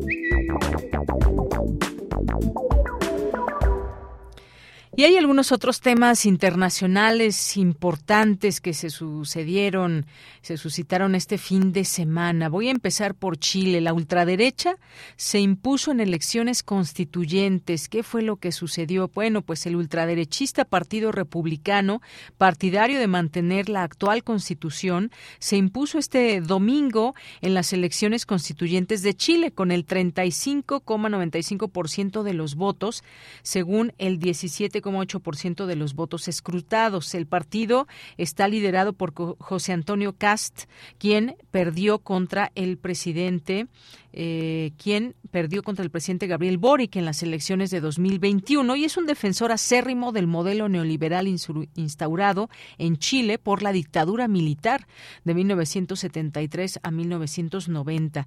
En segundo lugar quedaría la lista oficialista Unidad para Chile, 26,9%, y en tercer lugar la derecha tradicional aglutinada en la lista Chile Seguro, 21,9%. Durante esta jornada Chile escogió a eh, 50 consejeros, 25 hombres, 25 mujeres, que redactarán una nueva propuesta de Carta Magna. Sin embargo, muchos de los electores participan de la elección con cierto desinterés, dice esta nota de Deutsche Welle. La gran novedad eh, de este segundo intento por renovar la Constitución después del rechazo con un 60% de la propuesta anterior es la participación de un grupo de 24 expertos designados por el Parlamento que tienen como misión elaborar un borrador que sirva de base a los 50 consejeros. Y el presidente de, de Chile, Gabriel Boric pide actuar con sabiduría y templanza. Otra de las particularidades es la existencia de 12 principios básicos acordados a priori por los partidos para evitar una propuesta refundacional como la anterior, que incluyen la declaración de Chile como un Estado social y democrático de derecho, la indivisibilidad de la nación chilena o el sistema bicameral. Pues todo esto que sucedió el fin de semana, un discurso muy interesante, si pueden escucharlo, del eh, presidente de Chile, Gabriel Boric, donde donde reconoce también errores, donde pues eh, reconoce la amplia, digamos, la, la victoria del Partido Republicano, derechista y demás. Interesante poder escuchar su discurso. Esto por una parte, pero también en Colombia, ¿qué está pasando? Pues el fiscal general de Colombia saca a su familia del país. ¿Y qué está pasando en este sentido?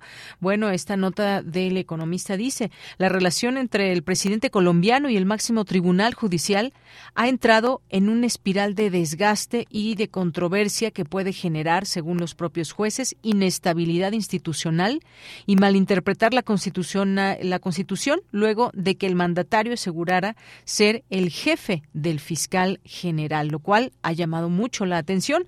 El presidente Gustavo Petro desconoce la autonomía, independencia eh, judicial, cláusula fundamental de la democracia colombiana. Esto es lo que señaló la Corte Suprema de Justicia a través de un comunicado. El mandatario de izquierda sostiene desde hace meses una disputa contra el fiscal general Francisco Barbosa, quien se opone en, a, sus propuestas de dar beneficios, de dar beneficios penales a los narcotraficantes a cambio de su desarme y sometimiento a la justicia. Y bueno, pues de última hora nos pasamos a los temas nacionales. Anulan eh, primera parte del plan B electoral, algo que estábamos comentando hace unos momentos con el maestro eh, en Derecho, hace unos momentos con el maestro Francisco Burgoa Perea, que nos decía, bueno, pues ya iban cuatro, cuatro, más de cuatro votos a favor de que se invalidara esta, eh, esta parte del plan B electoral, el proceso del cual estábamos hablando, el proceso a través del cual se aprobaron esta, esta este plan B electoral. Así que en estos momentos, pues ya se da a conocer finalmente esta, eh, esto que pasó en la Corte. Ahorita le decimos por cuántos votos a favor, si fue por unanimidad, eso no lo puedo ver en este momento, pero pues ya esa es la nota de que pues queda finalmente esta invalidación al proceso que se siguió para aprobar el plan B de la reforma electoral. Y bueno, ya en los temas, ya que estamos en estos temas nacionales, también qué va pasando en otros aspectos. Fíjense esta nota que saca hoy Milenio, interesante, sobre todo porque todavía viene otro debate más y las cosas están que arden allá en el Estado de México en el sentido de que las campañas están con todo. Y si no, prende usted la radio, la televisión y todos estos anuncios que hay con respecto a esta elección en el Estado de México. Dice esta nota de Milenio, en el Estado de México, Alejandra del Moral gasta 50% más recursos, Delfina realiza tres veces más eventos, es decir, que gasta más Alejandra del Moral, y a, pero hace más eventos Delfina Gómez. Bueno, ojalá que siempre se escrutara con mucho cuidado todos los gastos, si se pasan de los gastos o no, y que haya pues multas para cada uno. Seguramente este va a ser un tema, me adelanto a percibirlo de esta manera, seguramente posiblemente más bien se pueda tocar por parte del equipo de Delfina este tema o de la misma candidata en torno a estos gastos que ha gastado 50% más recursos que, eh, que Delfina Gómez y ha realizado casi tres veces más eventos Delfina que su oponente, mientras que la candidata de Va por el Estado de México invierte en promedio 1.3 millones por aparición pública. La banderada de Juntos Haremos Historia desembolsa 361 mil pesos por actividad electoral. ¿En qué, ¿En qué variará o en qué será esta diferencia? ¿En qué gasta más en todo el equipo, el equipo de audio? En fin, no sabemos exactamente, ya lo tendrán que explicar, yo me imagino, porque todo esto, este gasto que deviene del gasto público y de los impuestos de las personas, pues debe ser completamente transparente y bien escrutado. Bueno, pues parte de lo que se comenta también en torno a este a este tema. Y pues no, estaremos también muy atentos a lo que sucede mañana entre el presidente Andrés Manuel López Obrador y el presidente de Estados Unidos Joe Biden porque siguen conversando ahora sobre migración y fentanilo, dos temas que han estado en la en la agenda bilateral de manera insistente. Tenemos estas situaciones que conocemos y que se van dando con sus distintas aristas de la migración y por otra parte el tema del fentanilo. Ya estaremos ahí muy pendientes de todo esto y por otra parte pues también eh, se va hablando, se sigue hablando del tren Maya. Por una parte la parte oficial que dice los primeros vagones del tren Maya serán entregados el 8 de julio, que todo, eh, según dice esta empresa Alstom, que todo se está llevando a cabo por eh, con mucho cuidado de no estar dañando alguna parte de la naturaleza, pero por ahí también hay reportajes que dicen lo contrario. Así que estaremos ahí muy pendientes de todo esto y por supuesto la invitación siempre abierta a las distintas voces que puedan hablar de un proyecto tan grande, tan enorme como lo es el Tren Maya. Bien, pues vamos a continuar, ya está listo Otto Cázares.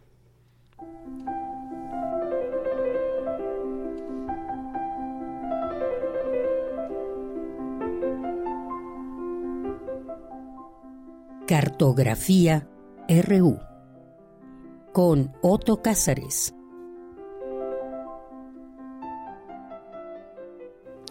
Bien, pues me enlazo con Otto Cázares, que ya se encuentra en la línea telefónica y nos tiene su cartografía de este lunes 8 de mayo. ¿Cómo estás, Otto? Un abrazo.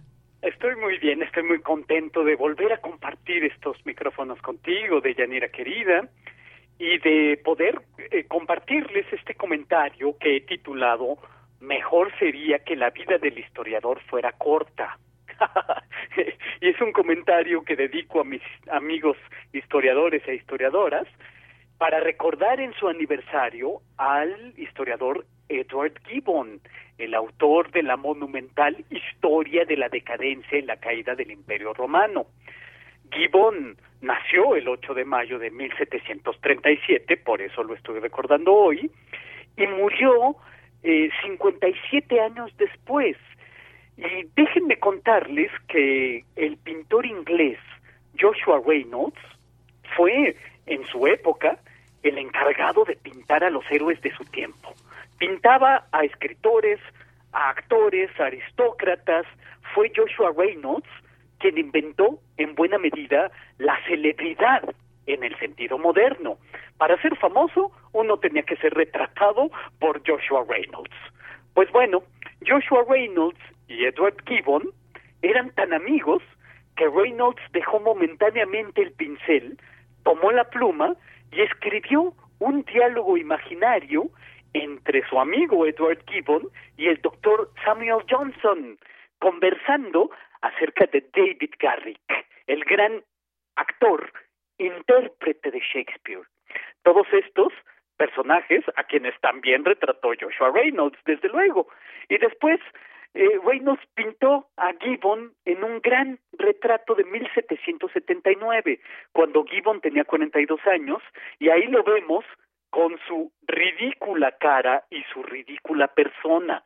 Como decía de ese retrato el enemigo de Edward Gibbon, Horace Walpole, otro autor de la época muy célebre, también retratado por Joshua Reynolds.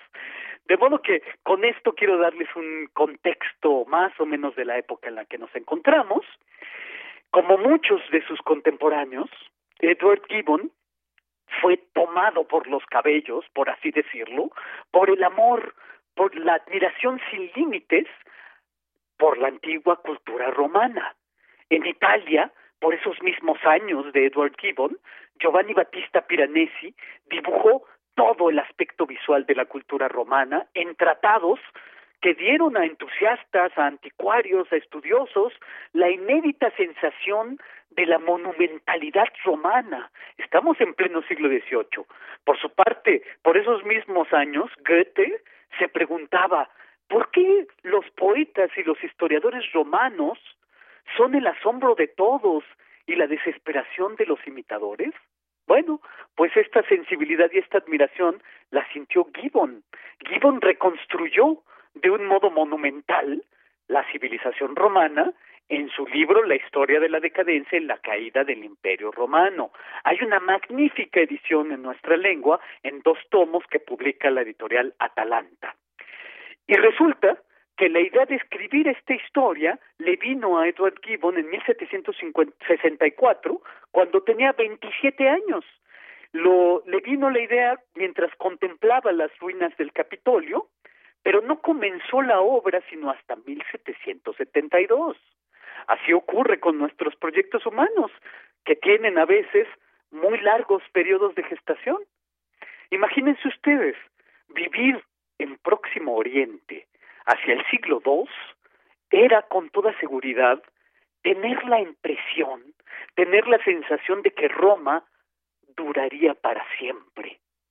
Los romanos se tenían por eternos y se referían a sí mismos como hijos de la Roma eterna. Pero lo sorprendente es que el imperio romano entró en decadencia y cayó. Este libro de Gibbon fue publicado a lo largo de 12 años, entre 1776 y 1788, y Gibbon era poseedor de un ateísmo ilustrado que compartió con los filósofos franceses, y como fue escéptico de cabo a rabo, no estaba dispuesto a dejarse impresionar por la supuesta contribución del cristianismo a la civilización occidental. De modo que contrasta en sus páginas la sabiduría precristiana con la oscuridad postcristiana.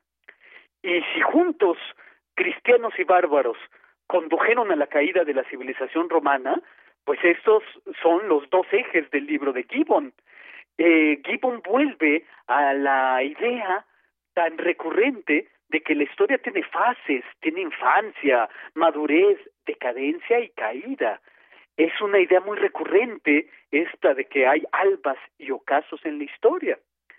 Como quiera que sea, eh, la historia de la decadencia y la caída del Imperio Romano abarca un amplio abanico, mil años, que van desde la dinastía de los Antoninos del año 92 de nuestra era, pasando por el emperador Marco Trajano, el emperador Marco Nerva, hasta llegar a Francesco Petrarca y el cisma de Occidente con las dos sedes papales, Aviñón y Roma, el tribuno Rienzi en el siglo XIV, que fue un personaje de las primeras óperas de Richard Wagner, y todavía llega Gibbon en su libro hasta la caída de Constantinopla, la sede oriental del Imperio Romano, a manos de Mehmed II en 1453.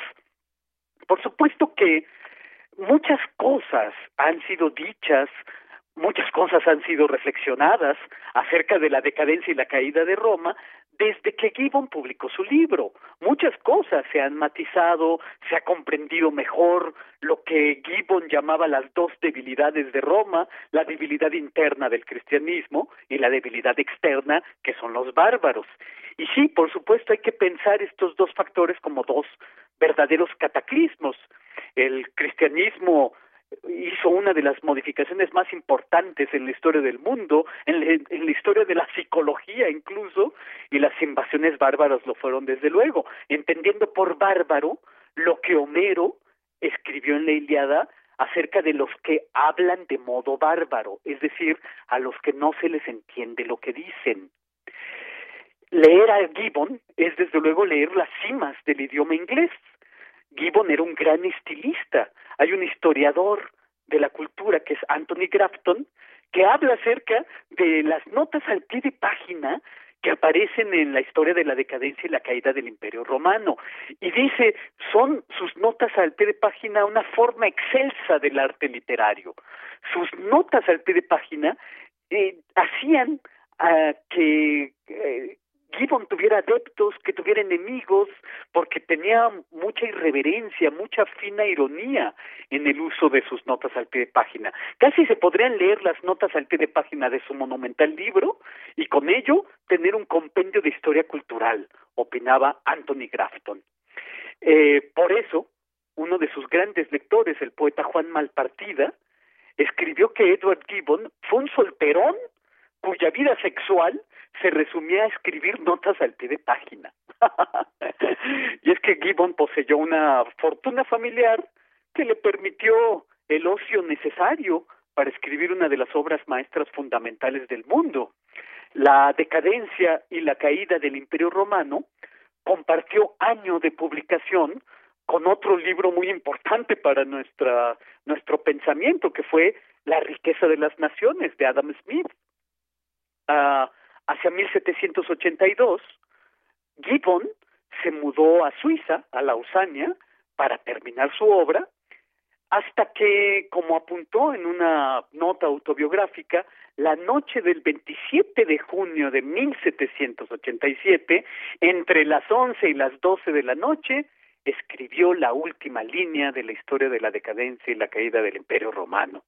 Después, dice Gibbon, recobré mi libertad. Recuperando su libertad, Gibbon tuvo un acceso, un achaque de melancolía, porque su obra monumental era su compañía, y sin ella, escribió, mejor sería que la vida del historiador fuera corta. Sobrevivió Edward Gibbon escribiendo notas autobiográficas a su obra, a su monumental obra. Durante siete años solamente escribió su autobiografía, pero nos dejó esta obra monumental que no es desde luego una eh, lectura de una semana, de dos meses, es una lectura de amplitud y que representa un verdadero proyecto lector. Y esto es lo que yo tengo que decir este lunes 8 de mayo de 2023 para recordar al historiador británico Edward Gibbon. Muy bien, Otto, pues como siempre, muchas, muchas gracias por eh, traernos esta cartografía y te seguimos el siguiente lunes. Un abrazo por lo pronto. Por supuesto que sí, estaré encantado de volver a escucharnos y de compartir micrófonos. Claro que sí, Otto. Hasta luego, muy buenas Hasta tardes. Luego, un abrazo. Continuamos. Cultura RU.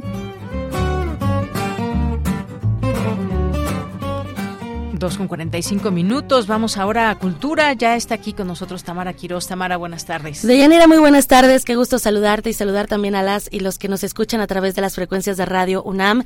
Un gusto iniciar la semana con ustedes y ya también acercándonos al final de la transmisión. Esta tarde tenemos invitado en cabina y le doy la bienvenida a Víctor Weinstock. Él es actor, dramaturgo, escritor, productor y creador multidisciplinario en teatro, cine, televisión y artes híbridas. Víctor, bienvenido a este espacio radiofónico. Muchísimas gracias por invitarme, Tamara de Yanina.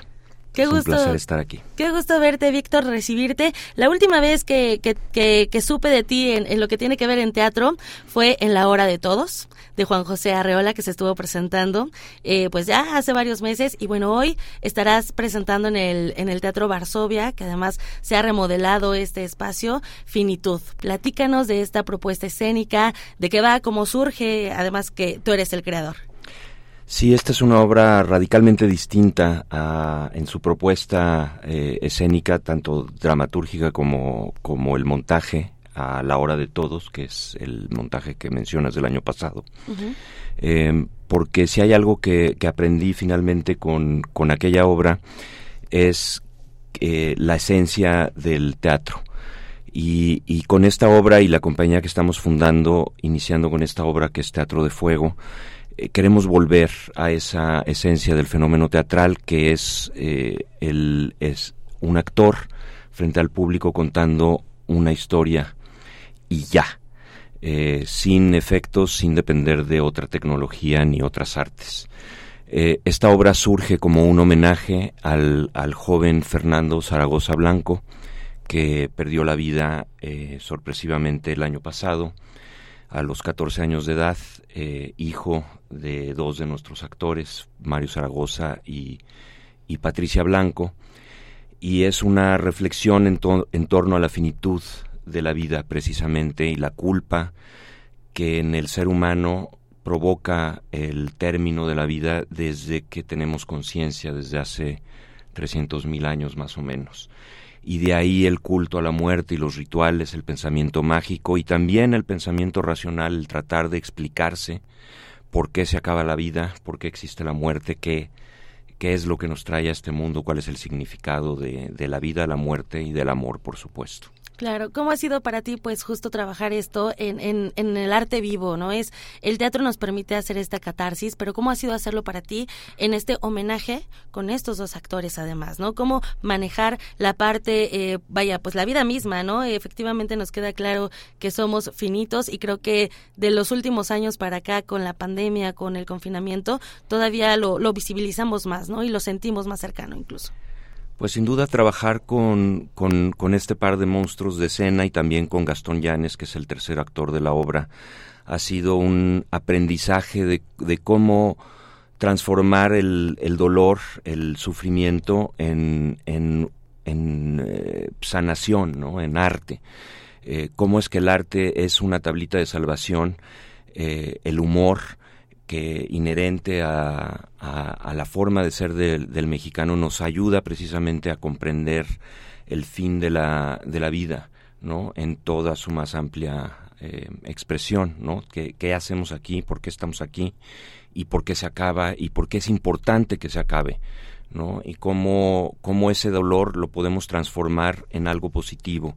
Fue muy eh, hermoso el trabajo, muy lúdico, eh, y, muy intenso, muy profundo, porque, porque es muy reciente eh, la partida de Fernando. Claro. Víctor, y referente al espacio donde, donde estarán eh, presentando Finitud, ¿qué nos puedes platicar del Teatro Varsovia?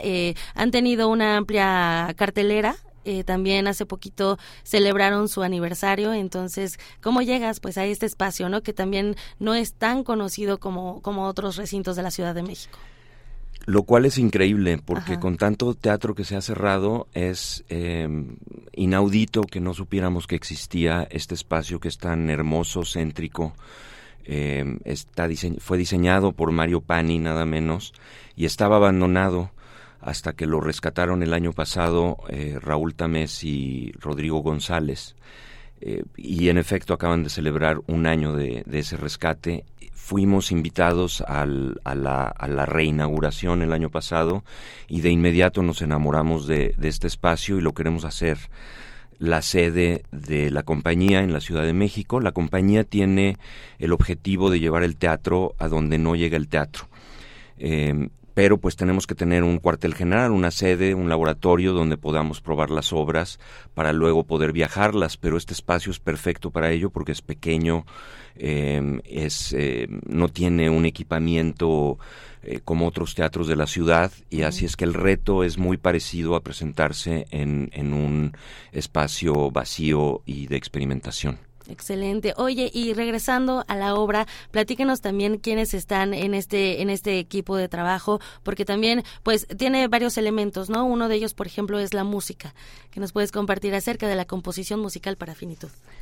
La composición musical y el diseño sonoro estuvieron a cargo de Débora Silverer, que es una eh, enloquecida eh, artista que ya lleva varios años residiendo en México, eh, recién el año pasado este, fue merecedora a un premio Metro, eh, y, hace cosas muy con, con, el piano, pero de una, utilizando el piano de una manera muy particular, ¿no? juega con, con la, la tapa del piano abierta y toca las cuerdas directamente con distintos objetos Así es que les saca al piano sonidos que no sabíamos que existían, que a veces son desgarradores en sí mismos.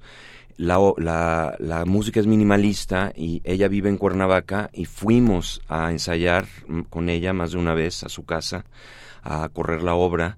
Por eso sé que la obra se puede presentar en cualquier lago, lado, cabe en la sala de su casa.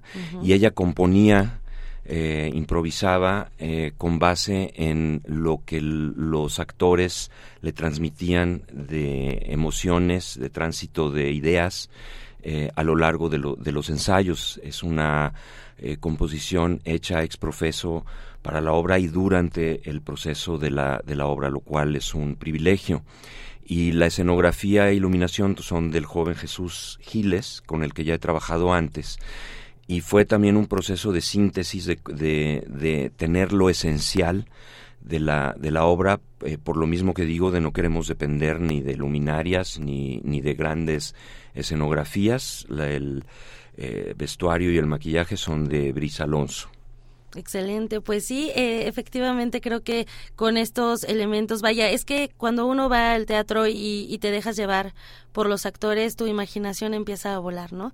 Y puedes tener solamente un elemento en el escenario y así crean las historias y, uno es parte y cómplice, se vuelve también el espectador con ustedes. Eh, hablando de, de, esta presentación que, bueno, inician hoy, ¿hasta cuándo estarán en temporada? Y también los horarios, Víctor, para que la gente que nos escucha pues pueda acudir y de paso también conozca el Teatro Varsovia.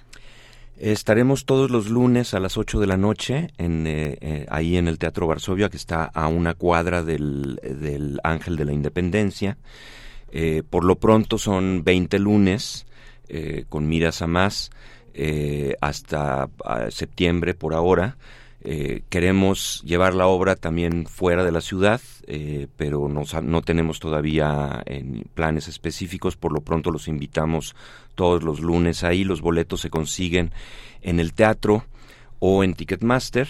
En el teatro los pueden comprar con 40% de descuento los días miércoles y en Ticketmaster al 2 por 1 los, los jueves. Y si compran hasta el día de hoy, tenemos 30% de descuento para cualquier función de la temporada. Eh, si se meten a la página teatrodefuego.mx también y se inscriben a nuestro directorio, eh, hay promociones durante todo el año. Y para próximas obras que ya estamos planeando también. Que justo eso es lo que te iba a preguntar. Hablando de Teatro de Fuego, eh, ¿nos podrías adelantar para próximas eh, meses qué es lo que tienen preparado, qué es lo que están pensando? También con, pues ya con, con esta, con esta idea, con estos objetivos que ya nos compartiste. Por supuesto que sí. El, eh, de entrada, esta es la primera parte de una trilogía en torno a la finitud de la vida. Si nos va bien con, este, con esta primera parte, pues existen los planes de montar la trilogía completa. Eh, y la próxima obra que empezamos mañana mismo a la, el plan de producción y los, los primeras lecturas y ensayos es este de un autor extraordinario, eh, el de los mejores autores vivos norteamericanos, Cormac McCarthy, eh, Sunset Limited, que llevaron al cine Samuel Jackson y Tommy Lee Jones. Esa no la dirijo yo, tendré el placer de actuarla y quien la dirige es un joven muy talentoso llamado Luis Ángel Gómez. Excelente. Bueno, pues estaremos pendientes también de esa de esa propuesta escénica. Mientras tanto, invitamos al auditorio a que acuda al Teatro Varsovia los lunes 8 de la noche para ver Finitud. Muchísimas gracias, Víctor Winstock, por acompañarnos en este espacio radiofónico. Muchas gracias a ustedes, de Yanira Tamara. Siempre un placer estar con ustedes, de verdad. Un gusto. y bueno, Deyanira, te regreso los micrófonos porque ya casi nos vamos. Ya casi nos vamos, Tamara. Muchas gracias. Gracias, Víctor, por venir. Y efectivamente nos despedimos por ahí a ver si hay alguna efeméride que nos proponga nuestra producción, alguna canción para salir en esta tarde, en este lunes 8 de mayo. Por lo pronto, pues muchas gracias aquí a, a Marco Lubián en la producción, a Denis Licea en la asistencia y también a Sebastián, a Sebastián Hernández. Eh, también aquí a Arturo González, a Enrique Pacheco. Muchas gracias y aquí en el micrófono se despide de ustedes de Yanira Morán y lo espero mañana en punto de la una de la tarde con más información. Nos vamos a despedir con lo siguiente. En cuanto empiece a sonar, ya nos dirán qué empieza a sonar y con ello nos vamos a despedir en esta tarde. Construcción de Daniel Biglietti. Con esto nos despedimos. Gracias, buenas tardes y buen provecho. Hasta mañana. Besó a su mujer como si fuese última.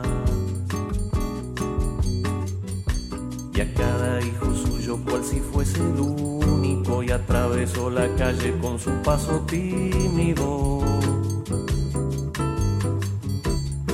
a la construcción como si fuese máquina. Alzó en el balcón cuatro paredes sólidas. Ladrillo con ladrillo en un diseño mágico, sus ojos embotados de cemento y lágrimas. Sentóse a descansar como si fuese sábado su pobre arroz como si fuese un príncipe. Bebió y sollozó como si fuese un náufrago, danzó y se rió como si oyese música. Y tropezó en el cielo con su paso alcohólico. Y flotó por el aire cual si fuese un pájaro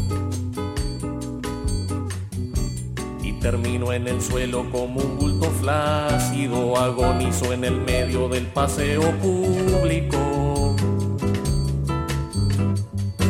Murió a contramano entorpeciendo el tránsito.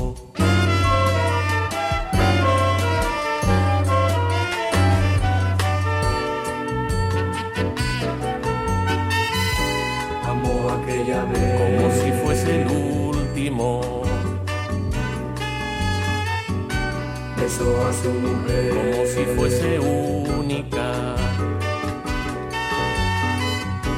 Y a cada hijo suyo, cual si fuese el pródigo, y atravesó la calle con su paso alcohólico.